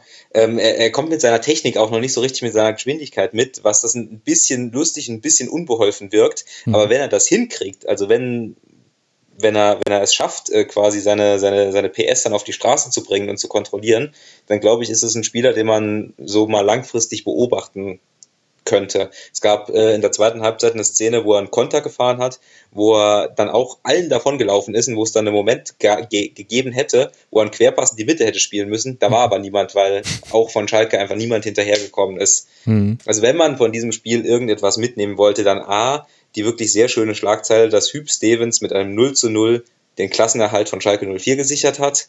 B, die Choreografie für äh, Rudi Assauer und C, äh, die, die Erkenntnis oder den Hinweis, dass man sich diesen Matondo vielleicht mal anschauen sollte. Hm. Ich würde noch ein ganz kleines D anhängen. Ist jetzt keine Neuigkeit, aber Caligiuri und Sada waren noch am ehesten diejenigen, die Tempo ins Spiel gebracht haben, waren auch die einzigen, die Dribblings gewonnen haben. Der eine 3 von 6, der andere 4 von 6. Und Nübel hat auch wieder eine gute Partie gemacht. McKenny im, im hat mir im Mittelfeld ganz gut gefallen. Also, dass Augsburg so wenig zustande gebracht hat, hatte so ein bisschen mit der Spielanlage zu tun, aber auch damit, dass so im Grunde die einzige Gefahr, die da gedroht hat, vor allem mit Namen Gregoritsch, die wurde auch einfach sehr gut aus dem Spiel genommen. Und dann kann man die Null auf Schalker Seite, also die defensive Null, kann man da auch positiv sehen, finde ich an der Stelle. Und hinten raus hat er ja eher Königsblau die Chancen als Augsburg. Das finde ich, würde ich so als kleines Appendix D da noch dranhängen und dann wäre es für mich auch in Ordnung. und, und, natürlich, wenn wir schon beim Thema sind, die ganzen äh, Gerüchte rund um Schalke, wer dort jetzt äh, die sportliche Veranstalt äh, für Verantwortung hat, ja, haben ich, wird. Ich habe beim Tribünengespräch, was ich am letzten Dienstag aufgenommen habe, da ging es auch kurz um Schalke und Trainersuche. Und da habe ich noch gesagt, ja, und wir nehmen das noch zu einem Zeitpunkt auf, da wissen wir noch gar nicht, wer jetzt auf Schalke in Amt und Würden ist, weil ich mir sicher war, dass am nächsten Tag dann die berühmte Pressekonferenz von Jochen Schneider stattfindet. Jetzt bin ich mal gespannt, wenn das Tribünengespräch rauskommt, ob das dann dann Bestand haben wird. Inzwischen zweifle ich da an meiner eigenen Prognose, die ich da im Subtext abgegeben habe. Aber gut. Ja, die Gerüchte sind natürlich. Posten bei Schalke ist wie Aufstieg in die erste Liga. Keiner will es so richtig. ja. Das ist, äh, das ist tatsächlich leider so ein bisschen der Fall. Wobei, bevor jetzt dann wieder die Schalke-Fans da draußen uns böse sind, äh, nehmt es uns nicht übel. Wir haben dieses Spiel intensiv verfolgt. Vor allem äh, für die Gäste ist es ja noch, noch anspruchsvoller, sich dann auch mit so einem Spiel zu befassen. Gut, Martin wurde dafür von der SZ bezahlt, aber der arme Kevin musste sich dieses 0 zu 0 noch angucken für den Rasenfunk, nur für euch, liebe Hörerinnen und Hörer. Da muss ein bisschen gar nicht. Ich habe dafür bezahlt. Ja. Ich habe dafür bezahlt. Ich gucke nicht über irgendwelche billigen Streams. Ja, sehr gut. So, so soll das nämlich sein. Du hast dafür bezahlt und du wurdest aber auch dafür belohnt, hast heute noch sechs Tore deiner Mannschaft im eigenen Stadion gesehen. Und so hat. Ich möchte, möchte aber auch, auch, auch noch als äh, meine Aufgabe auf historische Begebenheiten äh, hinzuweisen. Äh, ich meine, die Aussage zu treffen, dass es äh, noch niemals eine Mannschaft gab, die zwei Spieltage vor Schluss mit 31 Punkten den Klassenverbleib gesichert hat. Das wird ja. ziemlich, ziemlich sicher richtig sein, ja. Ich, hab, ich habe nicht alle Kicker-Almanache durchgeblättert, aber das ist auch schon beeindruckend. Das ist beeindruckend, sagt aber viel über diese Saison. Jetzt wollte ich aber doch eigentlich mit dem Happy End aus der Folge gehen. Na, ist, ist doch egal. Ja, tu es. Für, Nein, tu es. Na, Happy End äh, der, der Folge, Schalke spielt es dann in Leverkusen und dann zu Hause gegen Stuttgart. Nein, äh, Quatsch. Äh, für Augsburg geht es weiter zu Hause gegen Hertha und dann in Wolfsburg. Und ich finde, damit haben wir diesen 32. Spieltag sehr ausführlich besprochen. Ich danke euch für eure Zeit. Ich finde das jetzt auch nicht schlimm. Wir hatten uns eigentlich vorher noch abgesprochen, dass wir auch über die Handspielregel noch reden wollen würden. Aber lasst uns das sparen. Da sind sich doch eh alle einig, so wie es jetzt gerade gemacht wird, ist es, äh, sind es zu viele Handelfmeter und es ist nicht nachvollziehbar und egal, was der DFB sagt. In dem Fall hat er nicht recht. Es ist nicht eindeutig äh, eine Linie zu erkennen. Die Linie ist, wenn dann, eine Schlangenlinie. Deswegen können wir uns doch da die Diskussion auch sparen und dann machen wir doch einfach hier die Folge zu, oder? Ich, ich habe das Gefühl, dass die Gelegenheit noch kommen wird, dass du nochmal darüber sprechen kannst. Ja, die Sorge habe ich auch. Das, äh, das Rasenfunk Royal Schiedsrichter-Segment ist doch schon in Planung. ich bin doch schon mitten in der Rasenfunk Royal Planung. Also ja, über Handelfmeter und die Handregel wird in diesem, an dieser Stelle noch geredet werden. Also dann danke ich euch sehr für eure Teilnahme hier an der 223. Schlusskonferenz. Zum einen Martin Schneider, at msnader bei Twitter. Folgt dem dort unbedingt. Es lohnt sich sehr. Martin, vielen Dank, dass du mit dabei warst. Bitte, bitte, dafür nicht. Und äh, danke an Kevin Scheuren von meinsportpodcast.de. Er hat schon genannt, er macht da das Bundesliga-Special. Er macht die Werkskantine am Wasserturm. Das ist ein Leverkusen-Podcast. Kevin, danke, dass du mit dabei warst. Vielen Dank für die Einladung. Ich äh, freue mich, dass du mitgemacht hast und wir so lange über Leverkusen philosophieren konnten. Und zuletzt möchte ich noch eine Podcast-Empfehlung rausschicken. Der Phrasenmäher hat eine sehr schöne Folge mit Per Mertesacker gemacht. Also wie immer sind es zwei Folgen die das gesamte Gespräch umfassen. Sehr, sehr guter Typ, sehr gutes Interview, hat mir gut gefallen, kann ich euch da draußen sehr empfehlen. Und dann danke für eure Aufmerksamkeit. Werdet Rasenfunk-Supporterinnen und Supporter, wenn ihr das denn möchtet und hört uns bitte weiter zu. Wir danken für die Aufmerksamkeit. Macht's gut. Ciao.